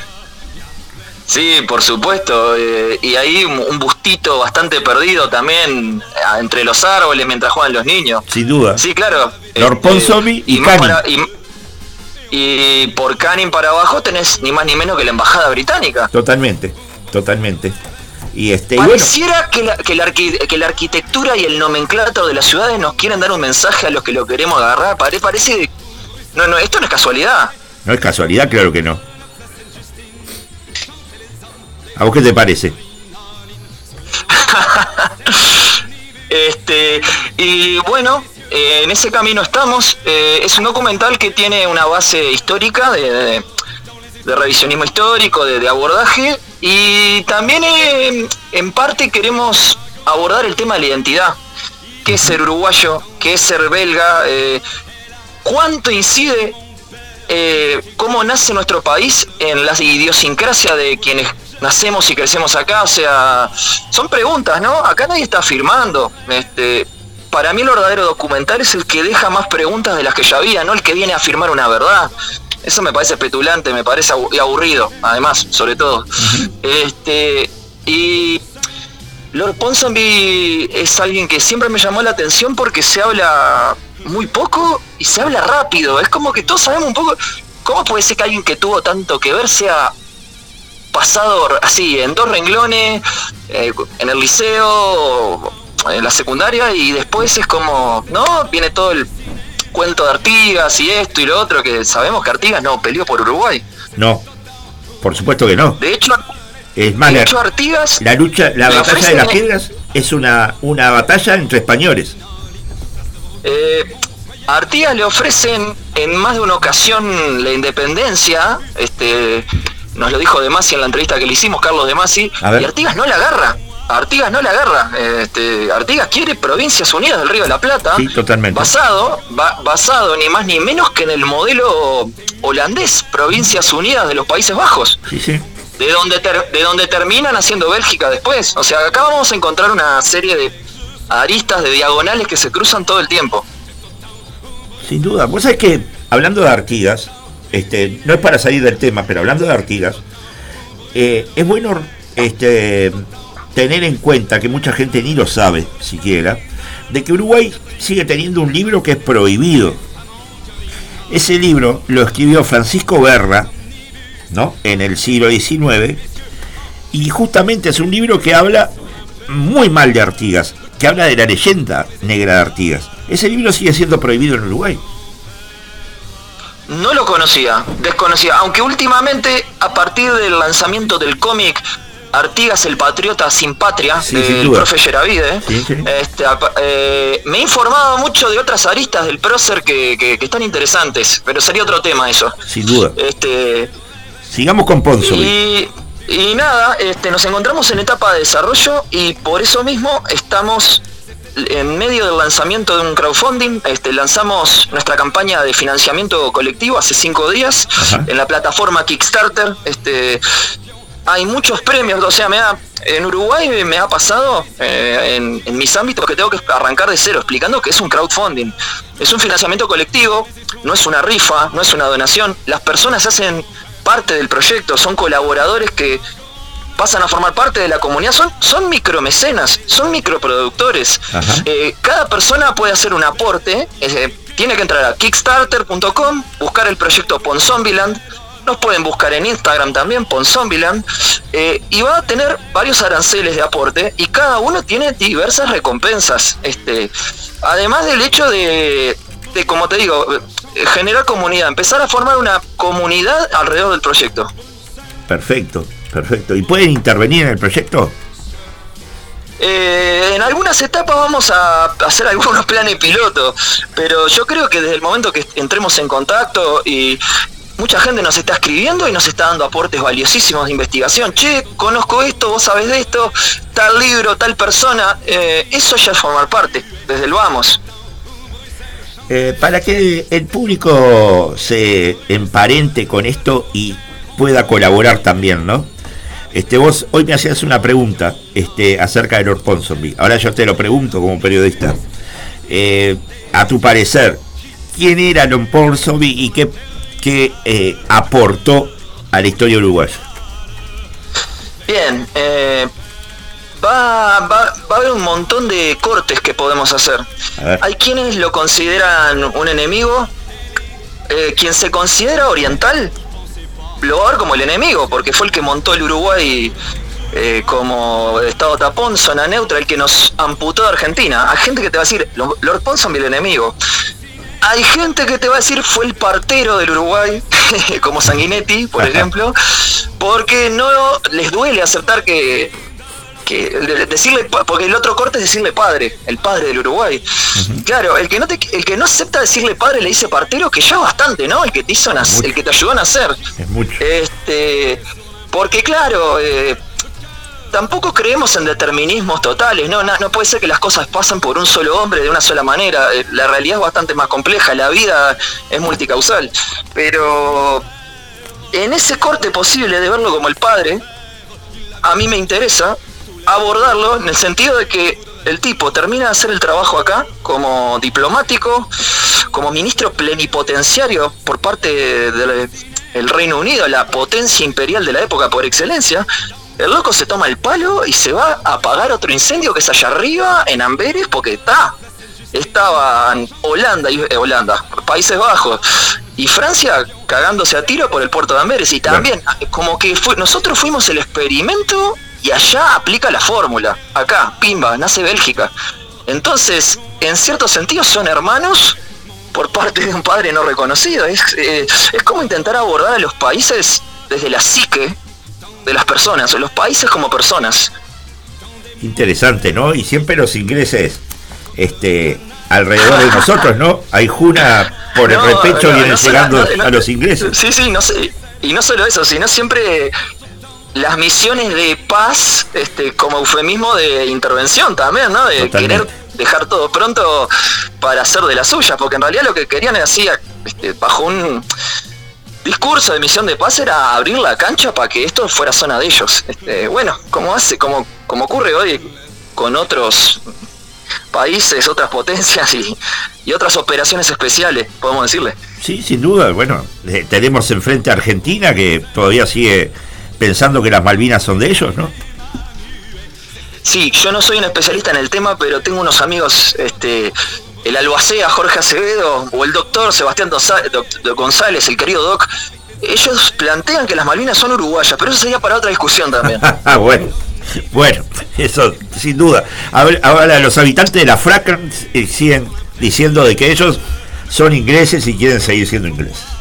De eso no hay duda. Eh, eh, yo, yo personalmente veo a eh, las líneas de los mapas, las fronteras como una cosa imaginaria, ficciones, ¿no?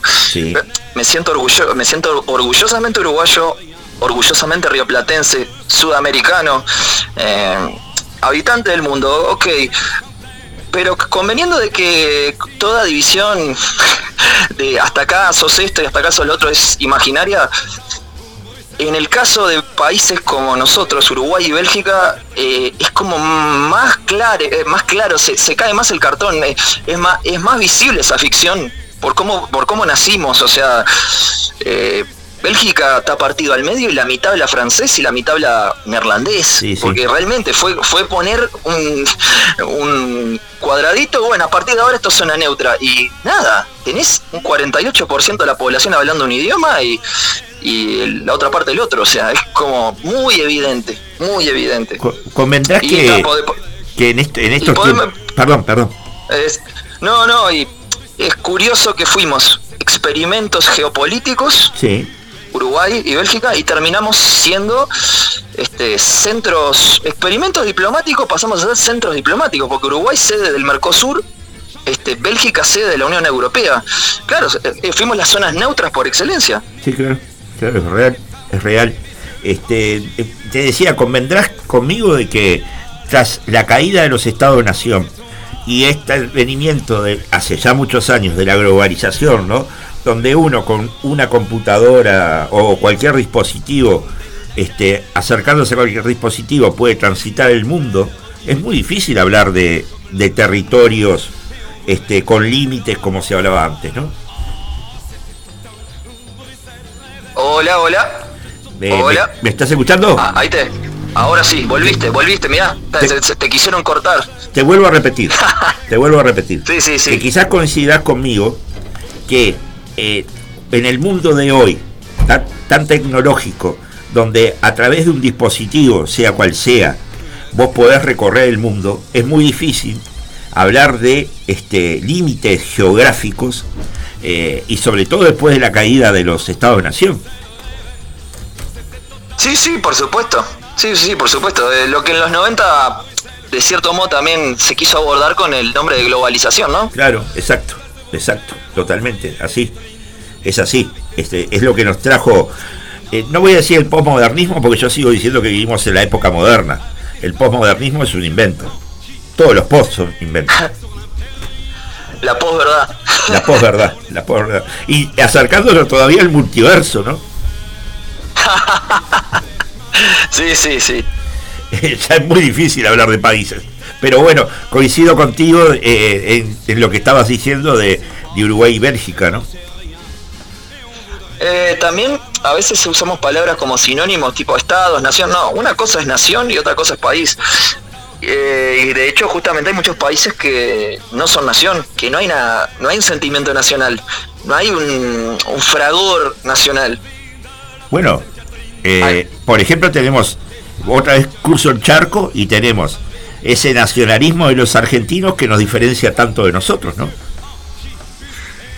Sí, como te digo, yo no puedo plantear una respuesta única ni, ni, ni, certera, eh, pero me pregunto yo cómo puede ser que nuestro mayor hi- hito mm, eh, nacional, nuestro mayor hito eh, nacionalista que nos viene en la sangre es Maracaná. O sea, no- no. porque cuando es el momento que re- realmente acá la parte patriótica, la gente nacionalista de Uruguay saca la bandera de Maracaná o cuando juega la selección. Hay otros territorios donde realmente, hay otros territorios del mundo donde realmente hubo una guerra que se peleó, que se derramó sangre, que se ganó y somos esto porque ganamos esa guerra y, y el mito nacional se, so- se sustenta en eso. Acá no, acá eso es parte del dolor. eh, nacimos porque vino un agente externo a intervenir y porque nos soltaron, porque en realidad en la Convención Preliminar de Paz, el emperador Pedro I de, del Brasil dice, yo Pedro I declaro, o sea, yo te estoy soltando, yo estoy ah, eh, dejando que esto salga a la vida, Sí. este, lo que terminó siendo Uruguay. Sí, sí. Entonces es bravo, es bravo cuando tú exististe sin siquiera librar una batalla que te eh, hace nacer como tal. O sea, hubo otras guerras, obviamente, hay antecedentes independentistas y, demás, pero no por el proyecto Uruguay, no, no por lo que hoy somos. Estoy de acuerdo, completamente de acuerdo. Y aparte, voy a sumar algo más. No podemos olvidar que en el año 71, en plenas elecciones, donde terminó ganando eh, Juan María Bordaberry, si llegaba a ganar el Frente Amplio, ya estaban apostados en, los, en las fronteras el ejército brasilero comandado por los ejércitos norteamericanos para invadir Uruguay. Una locura, una locura, y no fue hace tanto. No fue hace tanto, hace 50 años. Bueno, tengo un mensaje acá. Dale. Ramiro, ¿no? Sí, Ramiro, sí. Ramiro Cabrera. Dice, hola, un gran abrazo a mi amigo Ramiro Cabrera que está ahora al aire. Que cuente sobre las terceras posiciones, dice. El A ver. mensaje acá de, un, de un oyente que nos manda a través de la línea de WhatsApp. Bien. que cuenta eh, sobre las terceras posiciones. Lo que pasa es que, no, nada, vivimos en un mundo, esto también es muy de, de actual, eh, lo que llaman la grieta eh, en Argentina o, o acá, ¿no? También, que por suerte no tenemos grieta todavía, pero vivimos como en un mundo binario de izquierda, derecha. Este, buenos, malos, blanco, negro, eh, y hay veces que nos cuesta buscar la tercera posición. A ver. Eh, eh, en la línea de pensamiento, es, un es el ejercicio del pensamiento divergente. Ajá. Eh, creo que el oyente quiere que me refiera a eso, pero en, en cuanto a lo que venimos hablando, no todavía no he, no he encontrado el hueco para meterlo. Bien, bien, bien. Qué, qué interesante, ¿no? Me vas a dejar pensando todo el fin de semana. Y es lo que trato de hacer haciendo radio los fines de semana. Por darle un pienso al descanso de los uruguayos, ¿no? Este, bueno, así que repetimos. Dale. Instagram, Ponzombi- Ponzombiland, nos buscan en Instagram y en este momento estamos en medio del crowdfunding, del financiamiento colectivo, háganse parte del proyecto, van a la plataforma kickstarter.com, buscan Ponzombiland y van a encontrar una serie de aranceles con los cuales participar, lleno de premios preciosos, eh, para ponernos en contacto, para que se hagan parte de este tren que están dando y bueno, eh, a escuchar mucho Jack Brel y La Sangre de Verónica. También, ya lo escuchamos, la escuchamos un poquito antes. ¿Viste Sí, cómo es? abrimos con Jack Brel, ya- Sí. abrimos con Jack Brel, Sí. sí. Este, Ramiro, agradecerte que hayas estado en los micrófonos de Radio del Aguantadero, esta radio de resistencia acá en el pueblo Victoria y, y bueno, este es, es lindísimo el reencuentro y no va a faltar oportunidad de, de encontrarnos en cualquier momento. La- las radios independientes son las más bellas, querido en Holras. Y yo que soy de Capurro, cerca conozco bien el pueblo Victoria. Un saludo a toda la barriada. Lo sé, lo sé que sos de Capurro porque ahora que veo la casa, la casa de la abuela en venta, sabes el dolor que me causa, ¿no? Porque debe ser la casa más linda de la avenida Capurro. Muchas gracias, sí, sí, sí. Muchas gracias. Te mando un fuerte abrazo y buen fin de semana. Pero era vecino el hombre. Arriba, arriba, muchachos, vamos arriba. Eh, muchas gracias. Muchas, muchas gracias, los estoy escuchando. Me hacen el aguante mientras cocino, me dice la persona que nos mandaba mensajes. Mira qué bueno, mira qué bueno. Todos, to- todo- todos anónimos. ¿Qué le está olvidando el no nombre? sé, Sí, le mandamos un beso. Este, De- no- decí el nombre aunque sea. Eh, decinos tu nombre para saber a quién, a quién, a quién saludamos al aire. A ver, lo esperamos, lo esperamos, Ramiro. Esperamos. Vamos a darle el aguante. Ver, Porque si eh, más, si está cocinando, este, compramos el pan Pero nos y, vamos. Y una botella y vamos para ahí también. Claro, claro. Un, Ah, asusta y no un, pasa forne- nada. un forneci- un fernecito. fernecito, Este, ¿Nos vamos con la sangre? también. ¿Nos vamos con la sangre en Honras? ¿Eh? ¿Nos vamos a ir con la sangre de Verónica? Sí, la pon- ponemos, le ponemos. Sí, lo ponemos, sí, lo ponemos. Porque, Escuchalo, porque escuchalo. yo me crié, me, me crié escuchando eso, ¿viste? Me crié escuchando eso y cuando sos adolescente y tenés como las esporas absorbiendo, esa data te transforma para siempre. Y en una parte esa canción dice, trataré de entender lo que en 500 años no entendí. Sin duda. Y hoy, hoy, tengo 34, hoy tengo 34 y al abordar este proyecto, este docu, fue como un placer y, un- y una sensación de descubrimiento continuo. Volver a leer, volver a estudiar por uno mismo lo que antes le daban obligatoriamente en las currículas, pero en busca de lo no dicho o de lo que se habló poco. Y es como volver a al lugar, pero de- eh, hoy entendés todo mucho más. Hoy entendés todo mucho más. Bien. Mirá, te quiero descontar acá. Dice, hola, soy Pamela, amiga de Ramiro. Me compartió el link del programa y me enganché. Dice, bueno, bienvenida Pamela entonces a la audiencia de la conspiración de los porteros de Radio El Aguantadero también. Beso, Pame. El programa lo terminamos a las 2 y nos vamos para la casa de Pamela a comer. Claro, llevamos el, el, el vinito y, y como es, y el pan. Así que- Sin duda, sin duda, sin duda. Gracias, Pame, un, un abrazo. Nos despedimos de Ramiro escuchando La sangre de Verónica. Muy bien, ahí vamos. Vamos.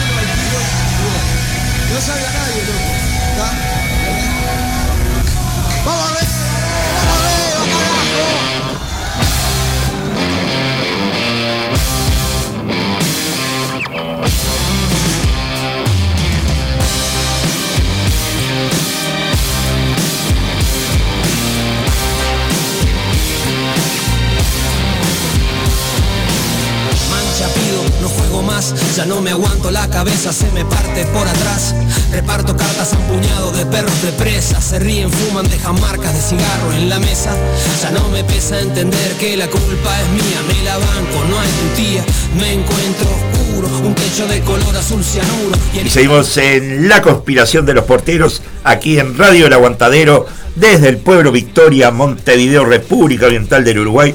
Y ya estamos en línea con el músico, intérprete, columnista, periodista, Fernando Santuro, a quien le damos los buenos días y le agradecemos la deferencia de habernos atendido en este día sábado. Muy buenos días, Fernando. Bueno, ¿cómo va? Todavía muchas gracias por la invitación. No, por- Este, escuchando la li- escuchando la lista que hiciste, es evidente que hay que hacerle todo para ganarse un sueldo, ¿no? Sin duda, sin duda, sin duda. Y nombré lo de columnista porque para la mitad de la entrevista tengo algo para, para compartir con el público y contigo acerca de una columna que salió este jueves en búsqueda. Dale, perfecto. Notable. Perfecto. Pero nos convoca este, este Santuro en vivo celebrando los seis años de inmigrantes. Contanos un poco de qué va la cosa. Bueno, eh, un poco el, el- el proyecto el proyecto Santuro es un proyecto que de alguna forma y a pesar de lo que me gustaría a mí, ha tenido momentos como de intermitencia. ¿no? Entonces, el último año tocamos poco y nada. Este año, de hecho, solo hemos tocado en el interior, tocamos, hicimos un show en San Carlos, y cuando nos invitó Inmigrantes para, para el aniversario, para el cumpleaños, digamos, este, eh, nos pareció que era una, un- una buena oportunidad de tocar en un, en un boliche en el que ya hemos tocado además y que está, tiene, genera una. Tocas en un sótano, viste, rodeado de piedra, un sótano de piedra que está.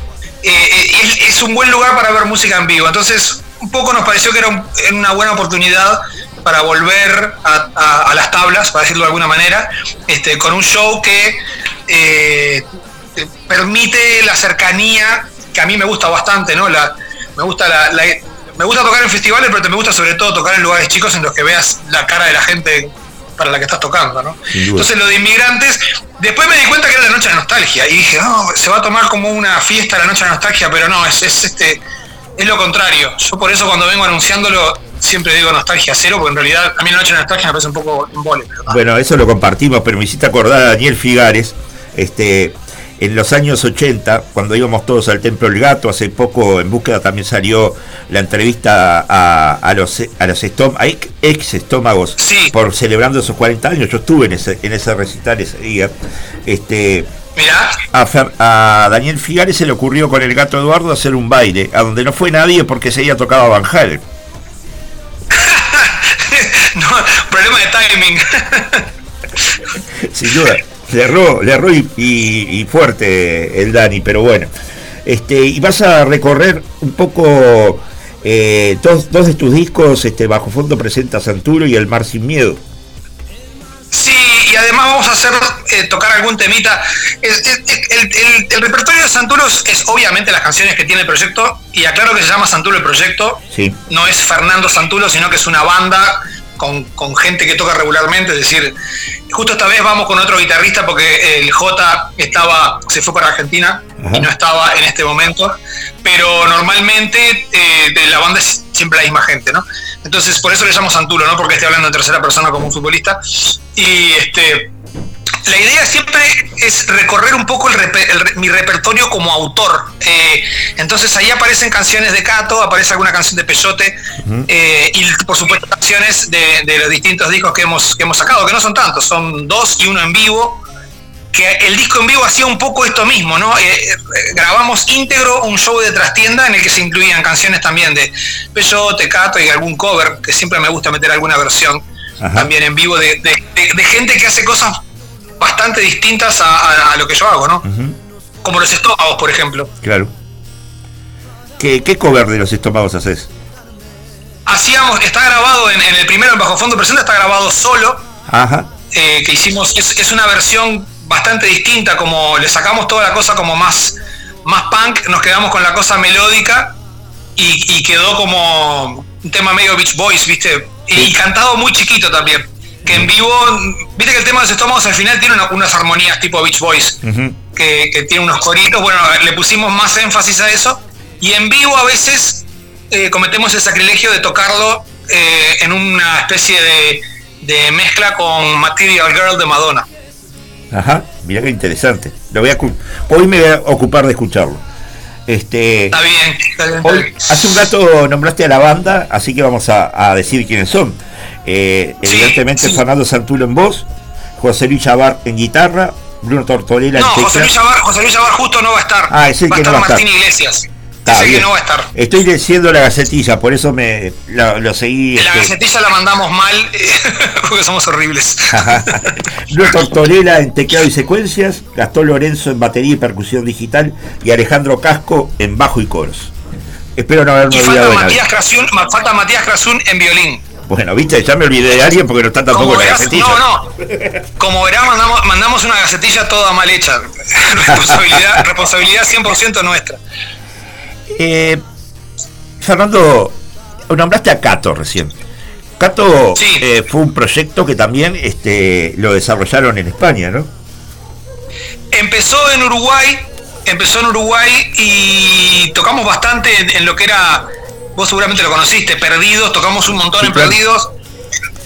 Salimos en un salimos en un recopilatorio que sacó Perdidos, que sacó Bizarro y Koala con Perdidos, apareció un, un par de temas nuestros ahí. Y después este, justo pasó que eh, a mí me salió una beca para ir a estudiar un, un- un máster de periodismo en, en Barcelona. Y, y a partir de ahí, conversando con la banda, nos dimos cuenta que todo el mundo estaba con ganas de irse un poco al diablo. Y fue hasta medio premonitorio, porque nos fuimos para España en 2001 y después en 2002 vino todo el, el- la debacle este, de la crisis del 2002. Sí.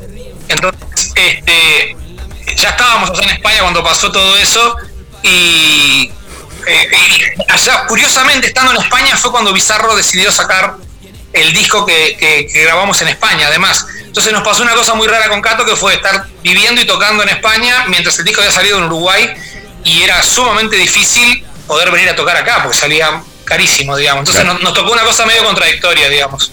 Sin duda, y aparte en medio de la crisis, ¿qué, qué ibas a viajar a qué?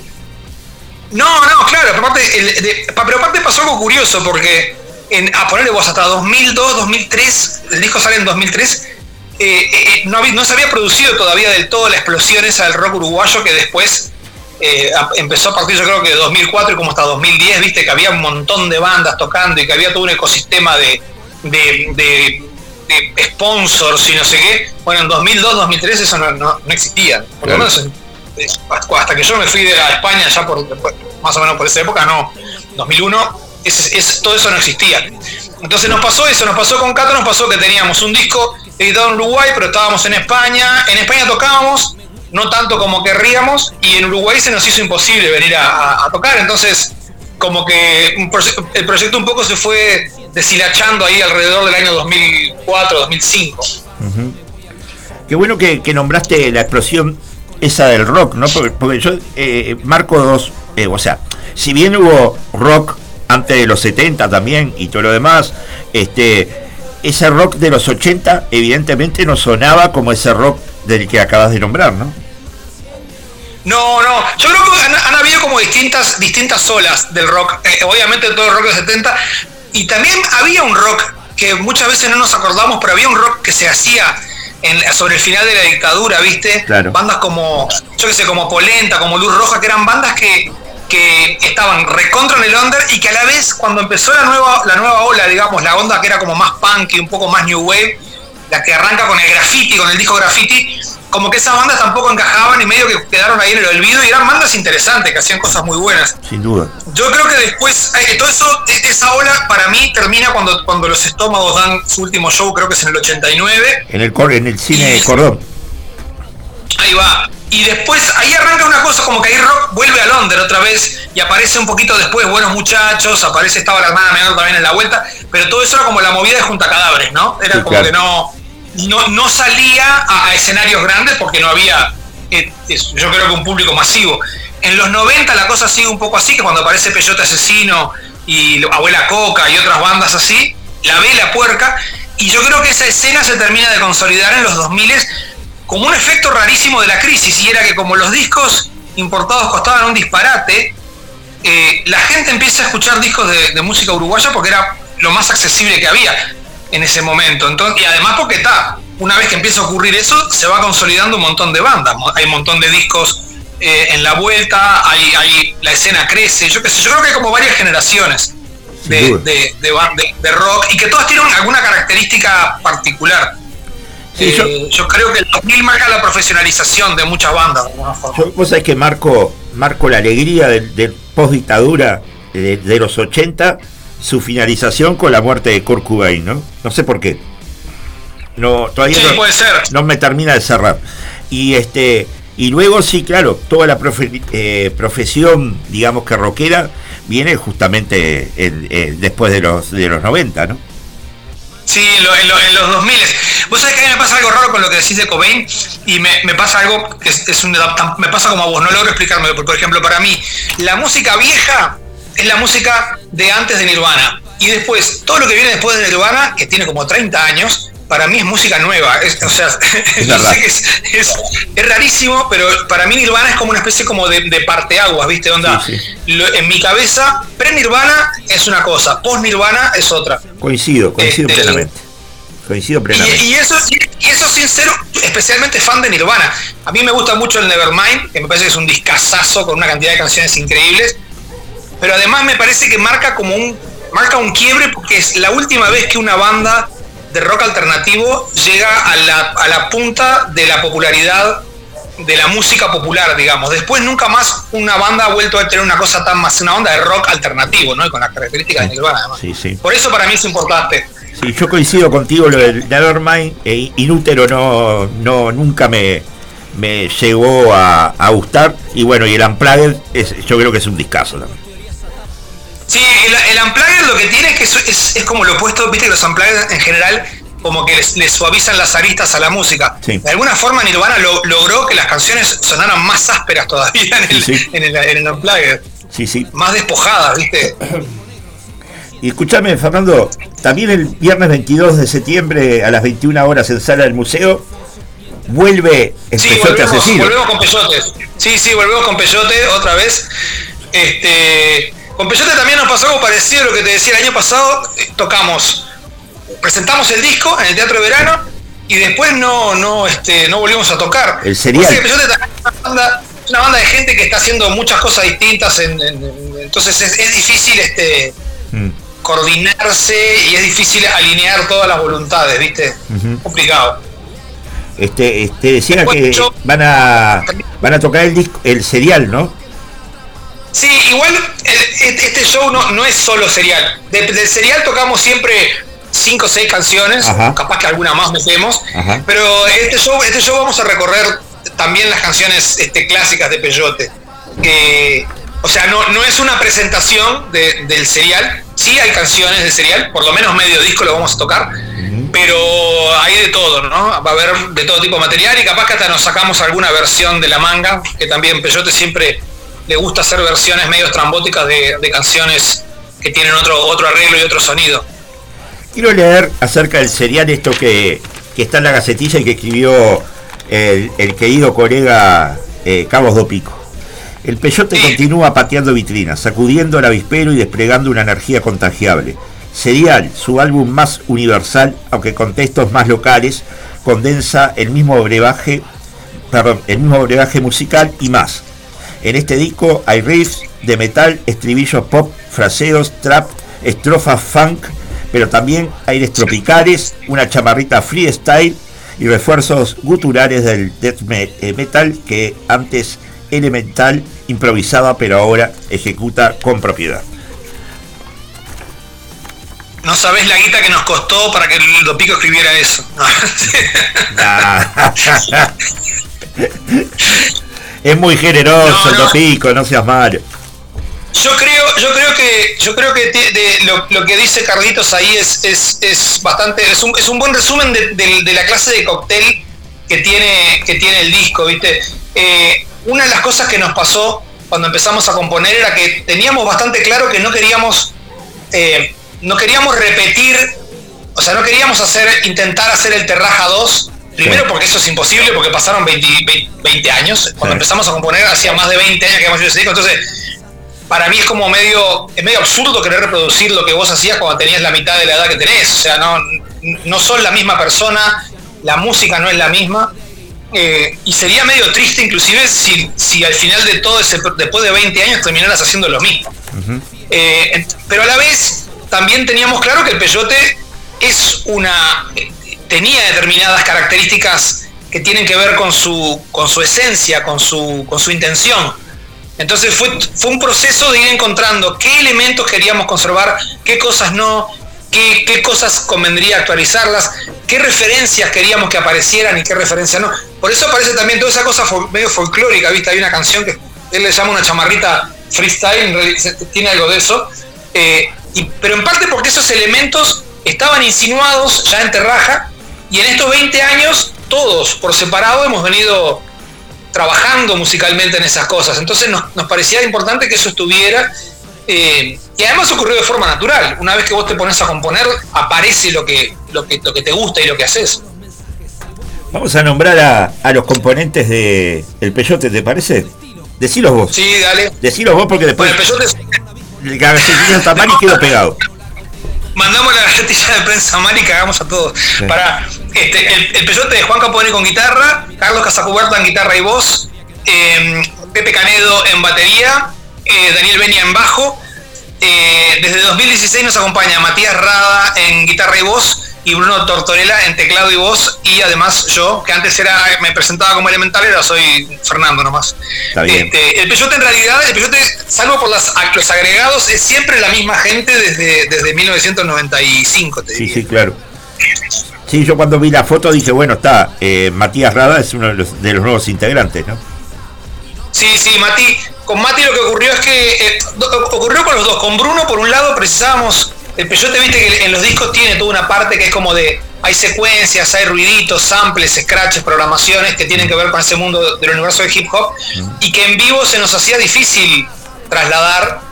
Un poco porque la tecnología en los 90 no era la misma que ahora. Entonces, de repente te ibas con un minidisc o alguna cosa así y era un, una- era un, un peligro porque saltaba un poquito el escenario y el minidisc saltaba y te quedabas cruzado con la secuencia, o sea, era una cagada.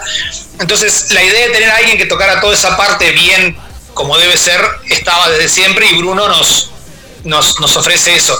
Y después Matías entró cuando en 2016 Carlitos tuvo un problema de salud y no pudo tocar en el Teatro de Verano y lo invitamos a Mati y la verdad es un tipo tan tan talentoso y tan este que proyecta tanta buena onda en el laburo que cuando Carlitos volvió estuvimos de acuerdo en mantener a Mati y tener otro integrante más, así como mantener a Bruno también. Sin duda, sin duda, sin duda. Y coincidimos lo de lo de Rada porque lo- los- como que la música la lleva en sangre, ¿no?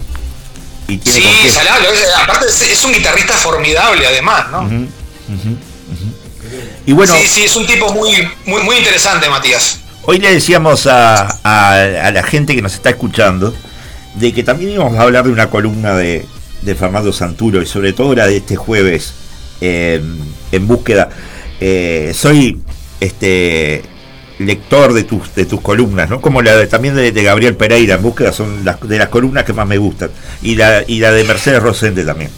Este Sí, sí, sí. y me llamó la atención este, este desencuentro con Gonzalo Camarota o, o malas interpretaciones y demás que transitan este, esta, esta columna este, acerca de la matrícula universitaria, un tema que, que ha sido muy discutido dentro de la Universidad de la República, ¿no? Sí, eh, en realidad, eh, eh, no sé si el malentendido o, la diferencia ocurre porque yo en realidad no estaba hablando de la matrícula, estaba hablando de una situación que está como, como abajo de la piedra, digamos, y que, me lo preguntaba, que era lo siguiente, era si los pobres, la gente más pobre, la gente que pertenece al quintil de menor ingreso, Sí. solamente egresan de secundaria dos de cada diez este, estudiantes, Sí, quiere decir que prácticamente gente de ese, de ese quintil no hay en la universidad. Sí. Entonces, lo que yo planteaba era, ¿cómo haces para incluir a toda esa gente a la que ni siquiera termina el ciclo de secundaria, pero que además cuando entra a la universidad se le plantea una cantidad de dificultades que de repente no se le plantean a alguien de clase media? Por ejemplo, es probable que esa persona haga la carrera estudiando, eh, perdón, trabajando. Sí. Entonces, ¿cómo, ¿cómo haces para capturar a toda esa gente y, y, y lográs evitar que termine siendo los impuestos, entre otros, ¿no? Pero los impuestos de la gente más pobre la que termina bancando la educación de gente que de repente podría pagar una matrícula, porque en general es gente de... No estoy diciendo que todo el mundo. Es decir, la, la conversación mía arrancaba por el lado de cómo haces para que los pobres dejen de transferirle recursos a los ricos a través de la uni- universidad. Sí. Y que esa gente a la vez pueda entrar a la universidad. sí, Eh, el, el tema, el tema es que Gonzalo decidió centrar todo en la matrícula sin mencionar que lo que yo decía es capaz que con la matrícula lográs generar un sistema de becas mucho más potente que el que tenés y con esas becas becas a todos los que no pueden pagar matrícula, entre otras cosas. sin duda. O sea, sí. Entonces, el, el tema me parece que se fue como corriendo el eje del debate hacia el matrícula sí, matrícula no. Bien. Eh, y en realidad para mí el problema no es ese. La- puede ser, si no querés llamarle matrícula, llamarle, este, como ya ocurre, fondo de solidaridad o no sé qué. De hecho, eso es una matrícula a posteriori, pero estás cobrando una, estás cobrando una matrícula a posteriori. Que no, me parece que eso puede estar bien, mal, está mal implementado, bien implementado, no lo sé. Pero evidentemente eso no genera el número suficiente de becas como para capturar a la gente más pobre en la universidad. Entonces, para mí la discusión va por ahí. No tanto sobre si, si, si matrícula sí, matrícula no. No, no, no. La matrícula puede, puede- la matrícula puede ser un camino. Si alguien me plantea, che, hay un camino mucho mejor que es el no sé qué, encantado. Pero el problema para mí es que no es un disparate que sean los pobres los que estén transfiriendo recursos a los ricos para que los ricos manden a sus hijos a la universidad. Sí. Mientras que los pobres no terminan el liceo. Sí, algunas consideraciones acerca de eso.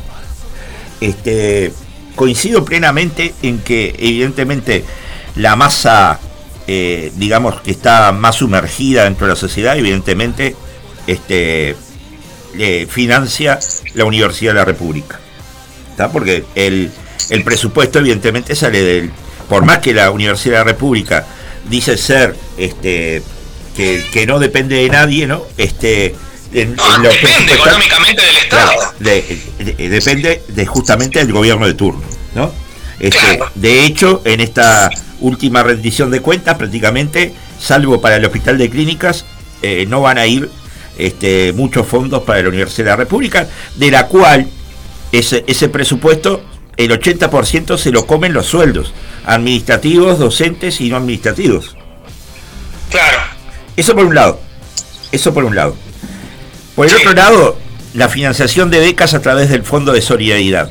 El otro día me llamó la atención fuertemente que el presidente, el director del Hospital de Clínicas, estamos hablando de Villar, eh, comenta de que compraron un robot para, para eh, hacer ciertas operaciones, ¿no? Sobre todo la de próstata. Y comenta que no solo fue eh, financiado por el presupuesto de la Universidad de la República, sino también por fondos del Fondo de Solidaridad. Entonces uno se pregunta, yo como, yo como profesional este, estoy aportando todos los meses al Fondo de Solidaridad para que este, de una, eh, se le dé becas a estudiantes que, sobre todo que vienen del interior o que no tienen recursos para ingresar a la Universidad de la República, porque la Universidad de la República nunca fue gratis, y sobre todo en las carreras que llevan 6, 7, 8 años, arquitectura, Mucho medicina menos. y demás. ¿eh? Claro, mucho menos. En esas carreras que son largas y que requieren materiales no es gratuita. La gente tiene que sacar plata del bolsillo como loco. Por supuesto, por supuesto. Este, ¿Cómo si yo estoy aportando al Fondo de Solidaridad se compra un robot para el Hospital de Clínicas? ¿Ah? Cuando eso lo podría aportar también el Ejecutivo, ¿no? Claro, pero el tema es ese. Yo, lo- yo lo planteaba la matrícula, ¿sabes por qué? No porque. eh, o sea, acá acá hay como ciertos fetiches que eh, parten de la base de que el estado de cosas es constante y permanente. Es decir, si, alguien dice matrícula, ah, estás impidiendo que entre todo el mundo. No, porque si con esa matrícula financian las becas de los que no pueden pagar la matrícula, Sí. esa gente sigue entrando igual. Sí. Pero además, genera, para mí genera algo interesante la matrícula y es, la universidad genera fondos propios legítimos que no están asociados al ciclo político, es decir, no dependés del buen humor o mal humor del gobierno de turno pa- para tener vos por lo menos una parte de tus recursos que sirvan para financiar becas. Sí. O sea, eh, yo lo que, lo que no entiendo es, capaz que la matrícula no es el camino, capaz que se analizó lo suficiente y es un error. Lo que me parece que es un error es pensar que la matrícula limita algo y que la matrícula eh, te hace perder autonomía. Es lo contrario, la matrícula le da más autonomía financiera a la universidad, pero además, si la, la gestionás de manera que se utilice para dar becas, no le impide el acceso a nadie. Al revés, lo que hace es comenzás a transferir recursos de los que más tienen a los que no tienen. El tema es que acá decís palabra matrícula es como que dijera Satán, ¿viste? Entonces eh, eh, eh, se genera un debate totalmente lateral en el que la gente dice, no, pero a mí me gustaría, ta, a mí me encantaría que todas las calles fueran embajada, pero en el presente las calles no son embajadas. Entonces, si querés solucionar cosas en el mundo real y en el presente no alcanza con tu buena voluntad, tenés que buscar mecanismos que redistribuyan la plata en el sentido correcto. Yo qué sé, yo lo veo así, no sé. Le terminaste haciendo todavía este mención a Tortorelli, ¿no? Con las calles embajadas, ¿no? Este, Pero es que a veces, yo a veces siento que la- hay, hay una confusión que, me- y que aprovecho esta- este, para comentarlo. claro. Hay una confusión que para mí es, la confusión es lo que a mí me gustaría y lo que a mí me parece justo, que eso, a menos que seas un, un tipo, un malvado, estamos en general está todo el mundo más o menos de acuerdo. Vos no querés que na- nadie quiere que haya gente po- pobre. La discusión siempre es cómo, cómo haces para que eso, eh, para que deje de haber pobres, por ejemplo. Entonces, viene los liberales y te dicen, no, deja que el mercado funcione, cuando sabemos que el mercado solo en muchas cosas no funciona. Y después vienen los otros que te dicen, no, no toques la gratuidad porque si no estás excluyendo gente. No, yo no estoy excluyendo a nadie. Esa gente ya está excluida de hecho en el modelo actual y desde, desde siempre. Entre otras cosas porque aparte la universidad fue pensada para una élite y no para ser masiva. Entonces, parte de las dificultades que enfrenta la gente de bajos recursos cuando entra a la universidad es que la universidad no tiene ni, ni, horarios ni, ni materiales para que la gente que no tiene un mango realmente pueda cursar. Digo, es mi experiencia. A mí me tomó 10 años hacer sociología en la UDELAR porque la tuve que hacer laburando. Sí. Ento- Entonces, si hubiera tenido una beca, la habría terminado en 5, seguro. La terminé terminando en 10 porque tuve que laburar, porque me tuve que ir a... por millones de razones. No todas, no todas son asociadas con, con la ausencia de beca. También fue boludeo mío y lo que fuera. Pero no, puede, no es eficiente, que aparte que hablas de eficiencia y sos nazi. La, la universidad también tiene que ser eficiente. La universidad no puede ser un lugar para la realización personal en que la gente no termine la carrera, pero sale un poco más contenta que antes. La idea de la máxima casa de estudios es que la gente adquiera un conocimiento y lo aporte a la sociedad al egresar. Sí, si sí, en la claro. universidad egresa solo la tercera parte de la gente que ingresa, tenés un problema. Sí, sí. Sí, sí. A eso sumaré el problema de la gente que después de terminar la Universidad de la República va a desarrollar su profesión afuera, ¿no? afuera o, o los otros que terminan acá adentro, pero como no tienen una red adecuada, no terminan trabajando nunca de lo que estudiaron. Esos son otra vez recursos que se tiraron a la basura, porque si vos tenés un tipo que es un, un este, yo qué sé, un eh, profesor de, literatura o un tipo que estudió letras este, asiáticas y de ese tipo nunca labura de eso, bueno, hay un montón de plata que se destinó a, formar a alguien que después nunca devuelve eso que estudió. Pero eso no es un problema de la persona, es un problema del ecosistema eh, ed- educativo. Y yo tengo la sensación de que nos pasamos discutiendo, discutiendo un montón de cosas, sobre todo en educación, de temas que tienen que ver con la interna de quién manda y quién no manda, mientras la sociedad, todo, esto- todo este problema le va pasando por el costado y la exclusión sigue, la exclusión sigue, llevamos décadas de exclusión. Yo qué sé. Sí, sin duda, aparte Sumare, Sumare, que creo que por ahí va Camarota también, yo no escuché eh, eh, su programa ahí en M24, pero bueno, este creo que va por, por ahí también, repitiendo el discurso de la izquierda, de que bueno, eh, desde que está la izquierda en el gobierno hay una cantidad de gente que por primera vez este, se recibe. Eso es, un, eso es un error. Eso es un error porque utilizar la gente que se recibe por primera vez como, como medición de los pobres que entran a la universidad no, no tiene el menor sentido. ¿Por qué? Porque primero, sabes positivamente que lo que casi ningún pobre entra a la universidad porque casi ningún pobre egresa de secundaria. Eso es lo primero. Pero lo segundo, Vivimos en una sociedad en la que el valor del conocimiento cambió radicalmente en los últimos 30 años. Sí. No tiene nada de raro que un montón de gente de clase media y clase alta quiera que los hijos tengan un título. ¿Por qué? Porque ahora ya no alcanza con ser hijo de no sé quién para entrar en la empresa y ascender. Si no sabés determinadas cosas, no ascendés en ninguna parte. Entonces, inclusive los hijos de la clase media y la clase alta tienen que tener un título si quieren eh, lo- eh, integrarse en esa sociedad del conocimiento en la que vivimos. Entonces no tiene nada de raro que haya mucha gente que tenga un título por primera vez en su familia y que sea de clase media. Sin duda. Simplemente antes, simplemente antes no era una cosa tan imperativa tener un título. Al revés, la clase media y la clase alta, como tenía contactos sociales, capital cultural, etcétera, iba a encontrar un laburo. Bueno, eso ya no corre más. Entonces, no es raro que un montón de gente de clase media esté mandando a los hijos a la universidad ahora. No, no. Por eso no sirve como medidor. No, por supuesto, pero aparte, aparte parece que tuviéramos memoria cortoplacista en el Uruguay, que la tenemos, este, y no recordemos de que aquellos inmigrantes que llegaron, lo que tenían más en la cabeza, aparte de hacer la América, era que su hijo fuera un doctor. Exacto, exacto. Que eso también, eso es otro problema. Y que ahí, para mí, hay otro problema que lo- ha manejado gente que sabe mucho más que yo de este tema, como Pablo Menese, que es un soci- sociólogo joven que trabaja en temas educativos, que el loco siempre dice, el problema que tiene Uruguay es de estructura. El liceo está pensado para hacer, para que la gente transite a una universidad, pero la universidad a la cual vos transitas ya no, ya no existe, es otra universidad. La gente se forma en otras áreas. Entonces vos en el liceo te hacen una educación que es este, humanístico, eh, derecho, científico. O sea, un esquema de una universidad de hace 50 años, ni siquiera es la universidad de ahora. Entonces te- tenés un desfasaje entre los distintos sistemas educativos que explota en la mitad, en secundaria, donde un montón de gente, que es la que tiene menos capital y menos recursos, termina sin completar el ciclo. Sin duda, sin duda.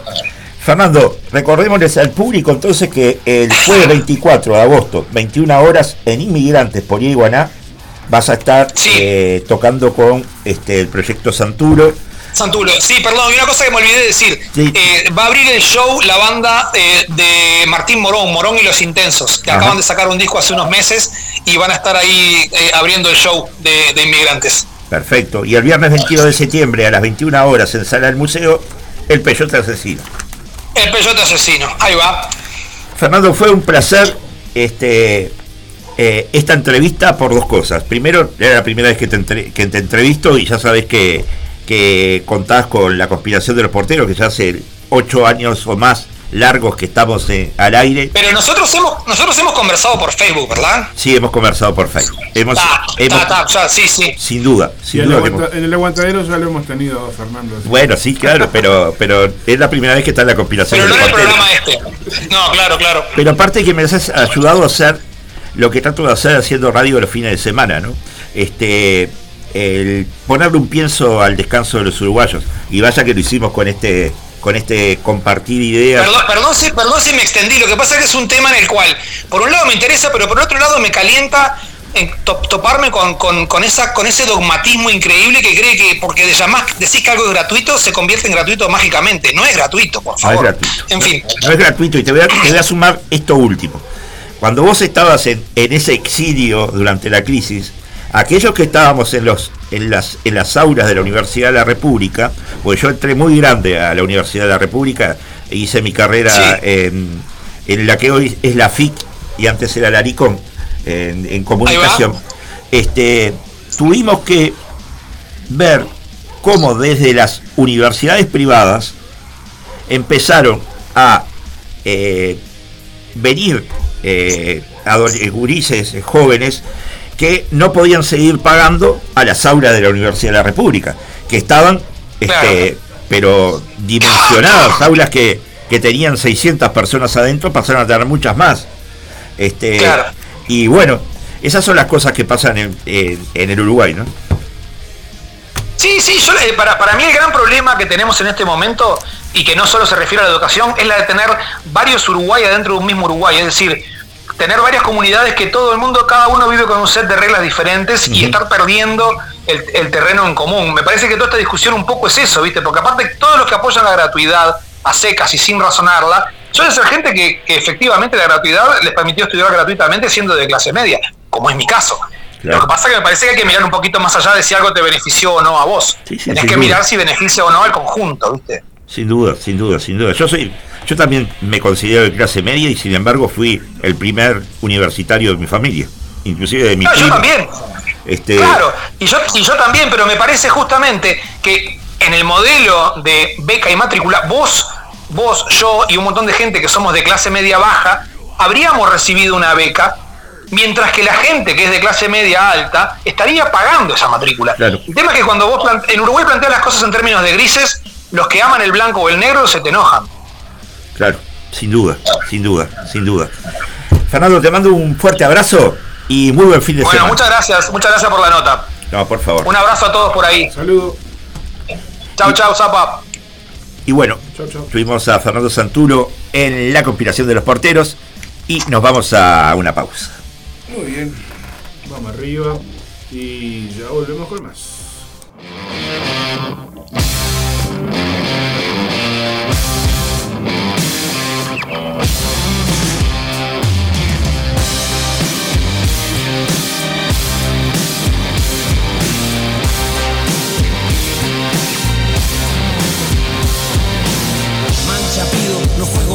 Ya no me aguanto la cabeza, se me parte por atrás. Reparto cartas a un puñado de perros de presa, se ríen, fuman, dejan marcas de cigarro en la mesa. Ya no me pesa entender que la culpa es mía, me la banco, no hay tu tía. Me encuentro oscuro, un techo de color azul cianuro y en esta nube densa de aire impuro recalculo mi deriva y recalifico las alternativas que al final se ven todas fuleras y es que la fiesta solo es la fiesta cuando se mira de afuera.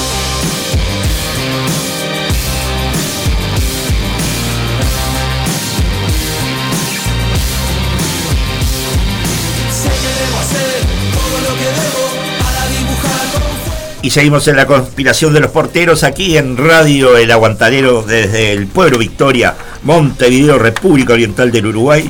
Y ya tenemos en línea al cirujano plástico Andrés Nemsev, quien acaba de publicar a través de Planeta el libro Oculto bajo su piel. Y bueno, con esto vamos a desandar esta entrevista. Muy buenos días, doctor. ¿Qué tal? Buenos días y muchas gracias por la, por la invitación. No, por favor. en línea con ustedes. Por favor. Y nos convoca, este, primero decir que usted es uruguayo y este y, Claro, y sí, desarrolla su profesión en España, ¿no? Sí, es correcto, sí. Bien. Y este y nos nos convoca este libro Oculto bajo su piel, que es una especie de thriller en el cual Sí. también se desarrolla, digamos que el mundo de la cirugía plástica, ¿es verdad? Sí, realmente, realmente es una. La cirugía plástica, bueno, el, el protagonista es un cirujano plástico. Sí.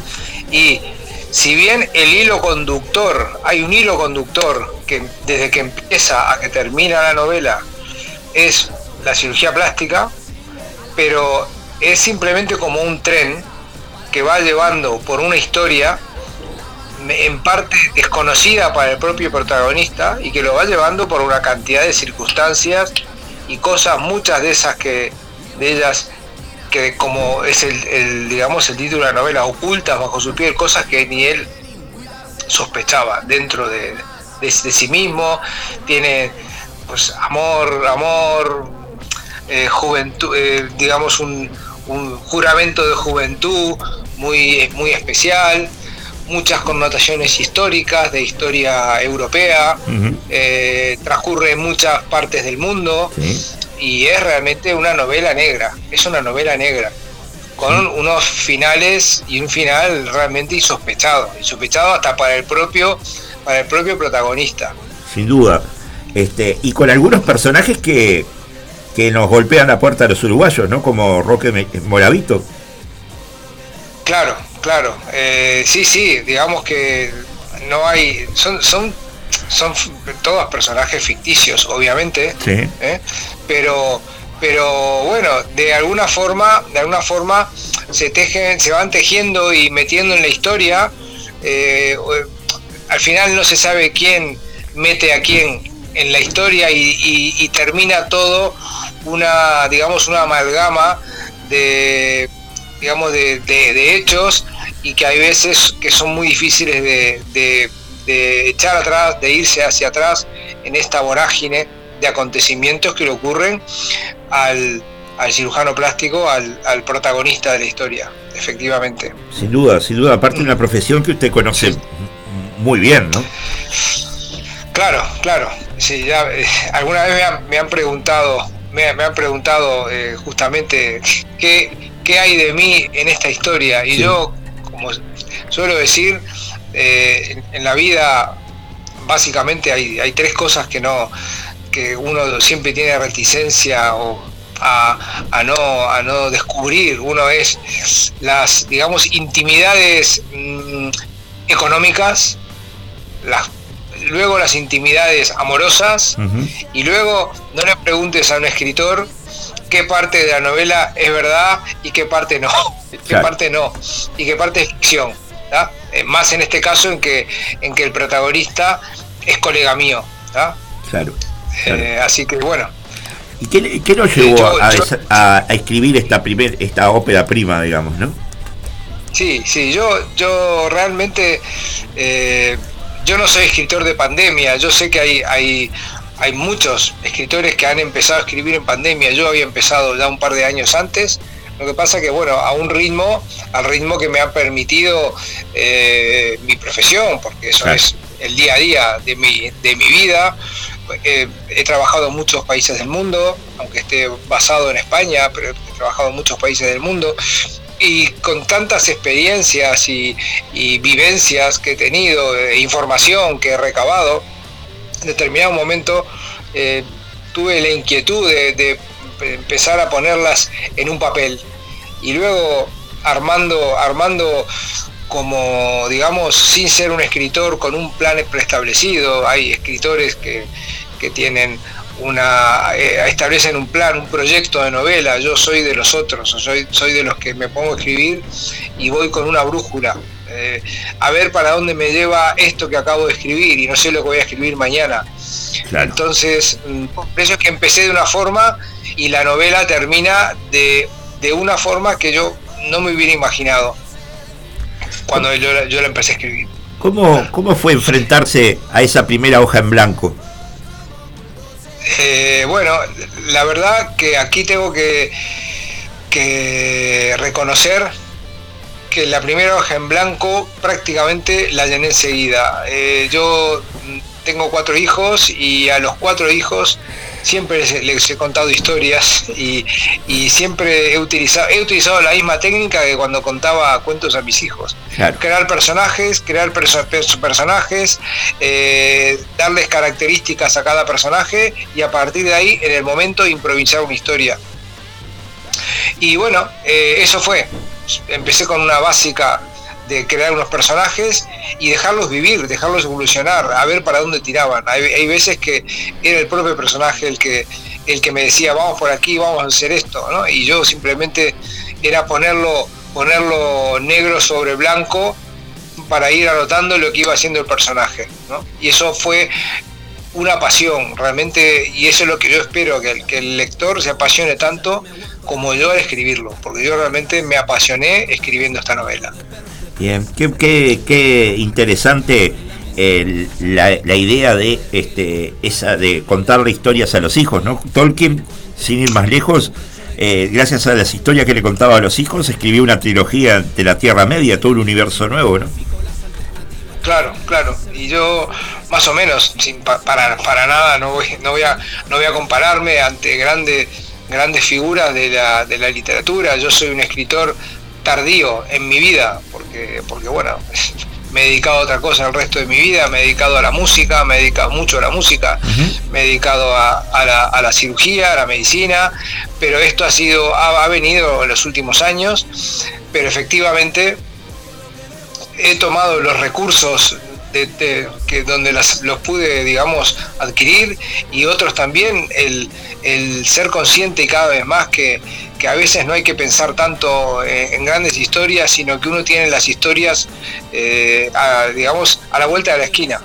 Es simplemente estar pendiente, acordarse eh, de ideas que te vienen, aunque estés haciendo la compra en el supermercado, te- tenés una idea espectacular anotarla. Y a partir de ahí y a partir de ahí mm, vas armando yo así fui yo armando mi historia y mi novela y, y bueno a lo largo de unos años de escritura eh, bueno pude pude realmente plasmarla.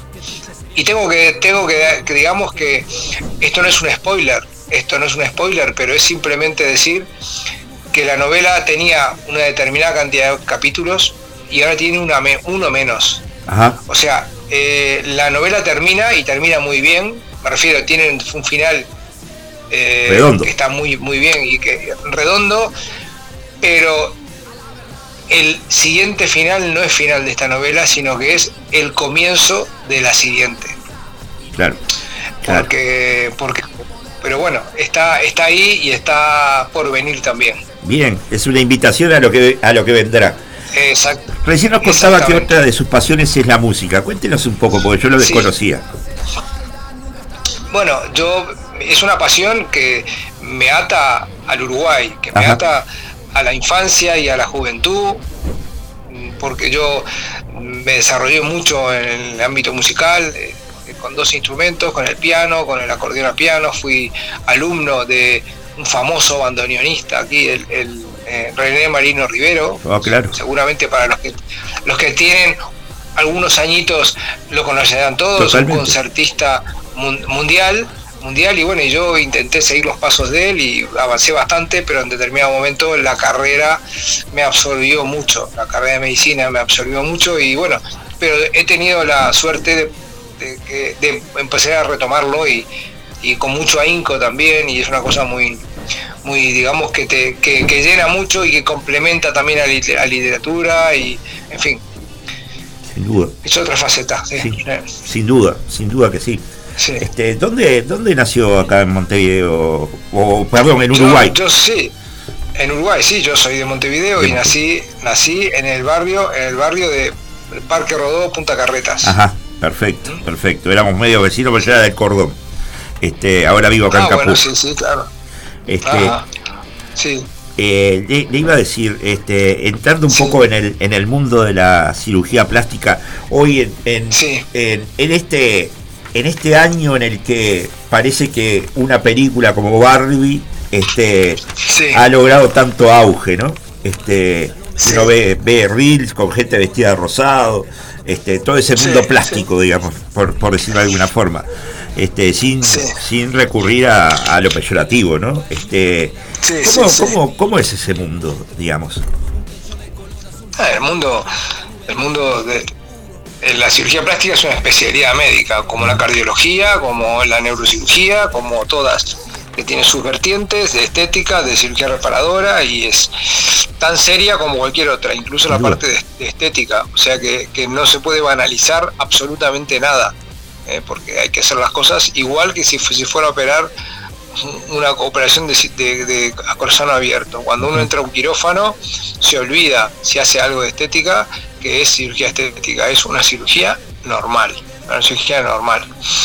Y, y bueno, y esto, volviendo al tema de la, de la digamos, de la novela, eh, eh, lo, lo curioso y es que es que la, la, la cirugía es, es un, digamos, es tan fuerte la vinculación del, del protagonista con su, con su profesión Sí, que, que desarrolla una cantidad de historias paralelas que son las que le va llevando y le van, digamos, avanzando en una historia insospechada para él, en una hi- historia de algo que viene de algo oculto y que lo intrinca con la historia, con la historia europea, con la historia de, siglos, con la historia de España, con una cantidad de, circunstancias eh, que lo hacen avanzar, eh, ya digo, a terrenos insospechados para él, que jamás hubiera imaginado, pero siempre va de la mano de la cirugía plástica, porque él tiene pasión por la cirugía, pero todo lo que le ocurre no tiene nada que ver con la cirugía,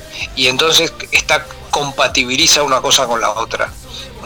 Y eso es un poco lo, lo que, y bueno, y tiene misterio, eh, amor, amistad, eh, y, y realmente, realmente un final, un final eh, realmente que engancha, engancha la historia y, sobre todo el final es un final abierto, pero es un final muy potente.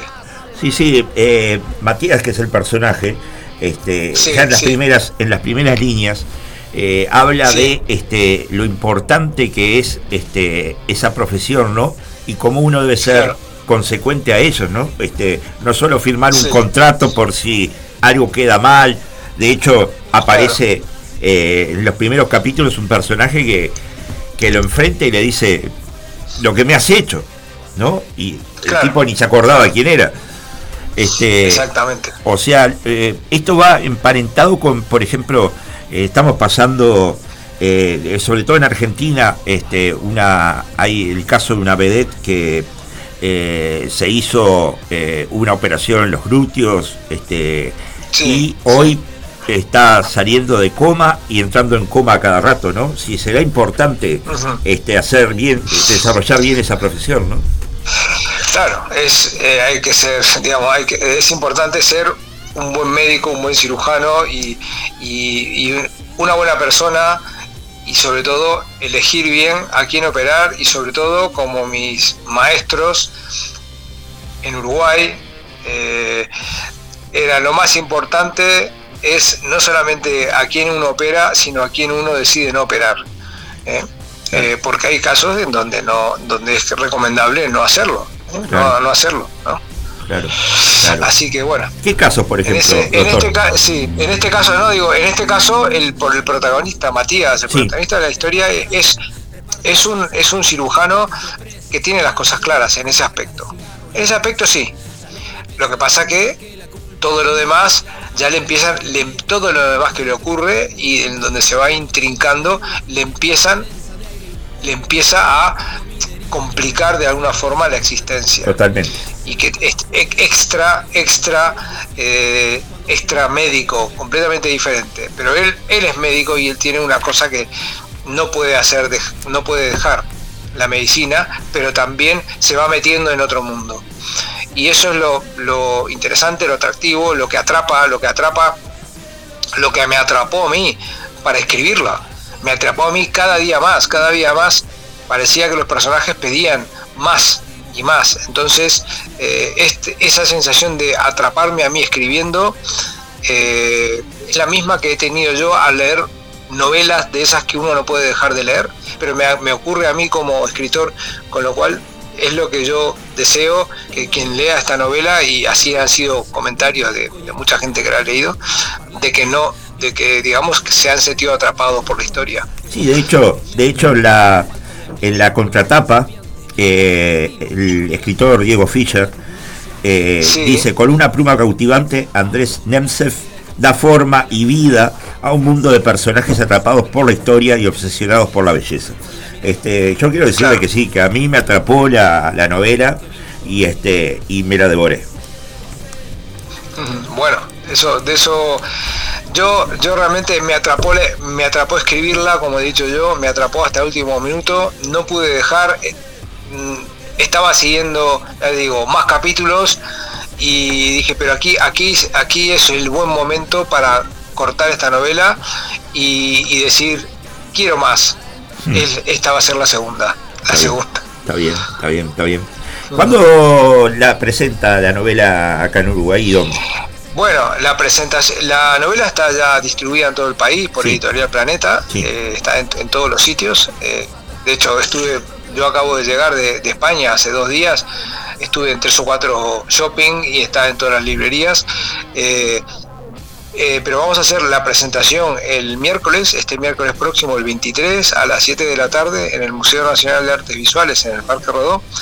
La presentación hecha por Editorial Planeta y, y Diego Fischer. Bien. Yo estaré presente, por supuesto, allí. Y, y Diego es el que va a hacer la, la presentación de la novela.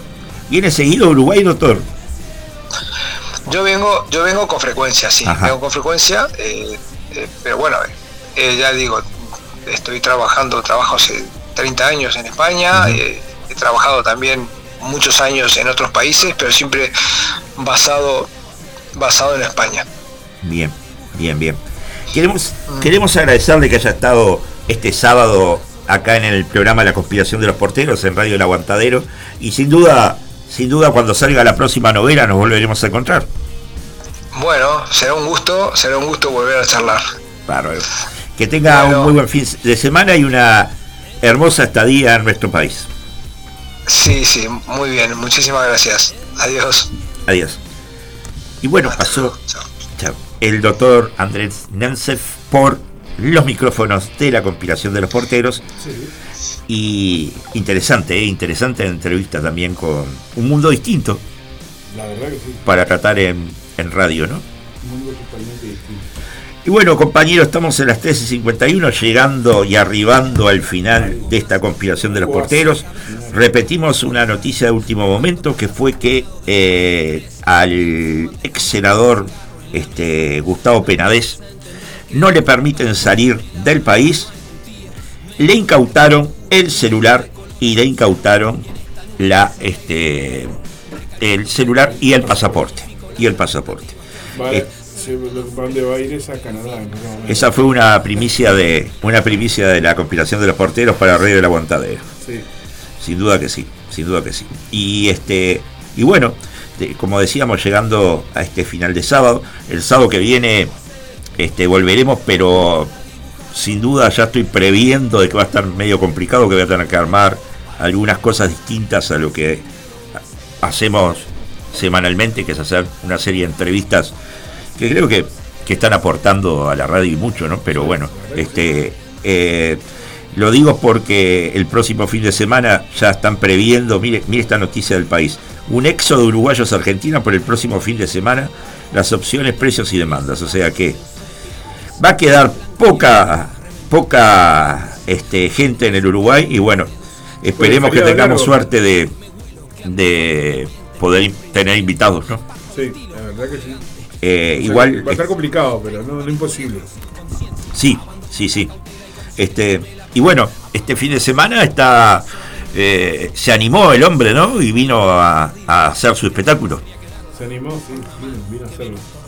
Este, Porque el hombre no quería venir porque decía que tenía miedo de, de este que le hicieran una una sentada en la puerta del teatro. Estamos hablando de Daddy Brieva. sí, sí, sí, sí, sí. Este, y bueno, acá dice que se reencontró en el aire con Antonio Maeso y protagonizaron otro tenso cruce. Así que se, se, no vi nada, se puso a todo de nuevo. se puso todo otra vez. Tenso el ambiente con Brieva. Y bueno, este, también la semana que viene se estará definiendo la rendición de cuentas. Parece que Cabildo Abierto no va a votar. Eh, ya en la coalición les está, voy a hablar bien y claro, les está rompiendo bastante las pelotas Es este una Cabildo Abierto. que está haciendo aguas en, en- Sin duda, sin duda.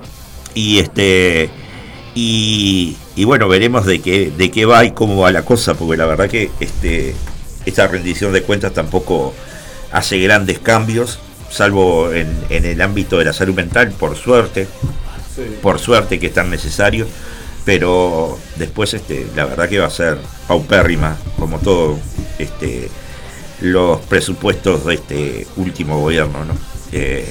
Más allá de que tuvi- tuvimos la pandemia y bla bla bla bla bla bla. Este, porque todo se trata de, justificar con la pandemia y que todo lo mal que hizo el gobierno frente amplista durante 15 años. No es la culpa de esta gente, es la culpa siempre de otros. Este, y bueno, es como decía hoy este el, el escritor, ¿no? Este, el crearse un, siempre un enemigo, ¿no? Eso sí. Y ir pendiente de, de la creación del enemigo, que el enemigo está ahí. sí. Así nos va. Como los milicos que te mandaban a cuidar una roca y te decían, Sí, por ahí viene el enemigo. sí. Pero sí. esto, esto es real. Sí, sí, sí. O la famosa vaca esa que apareció Sí. La vaca que se robó el fusil. la vaca que se robó el fusil. Martín, gracias por tu ayuda como siempre. Este No era una vaca cubana como No era una vaca cubana. No, no era una vaca cubana. Hablando de, de Cuba, Sí. eh, otra noticia. Fito Páez, que fue aclamado en Cuba durante años y que defendió la revolución cubana y todo lo demás, cuando se atrevió a decir que la revolución cubana hoy es una dictadura, fue este, prohibido, está censurado. Su documental está censurado allá, ¿no? Sí, sí, sí, sí, sí, sí, sí. Así que, este, y estoy tratando de poder tener a, a Fito Páez en, en la conspiración de los porteros. Vamos a ver cómo nos va. Javier Milei por ahora nos dijo que no, Bien. porque se está dedicando nada más que a las elecciones. Pero después, aparentemente, va a dar eh, María Cristina Jiménez, que es una este, importante periodista española, eh, a la vuelta de, su- de sus vacaciones, ellos están en verano, este, va a estar en la conspiración Bueno. de los porteros, hablando de los dueños del mundo. Bien. Y este y hay otras sorpresitas más ahí. Que este trabajo con Editorial Planeta nos va a traer de, de regalo al programa como tantos años atrás lo ha hecho. Buenísimo. ¿Nos vamos? ¿Nos vamos con Camarón de la Isla? Nos vamos con Camarón de la Isla. Chao. La. Ya se viene el aguantadero vibra en un ratito.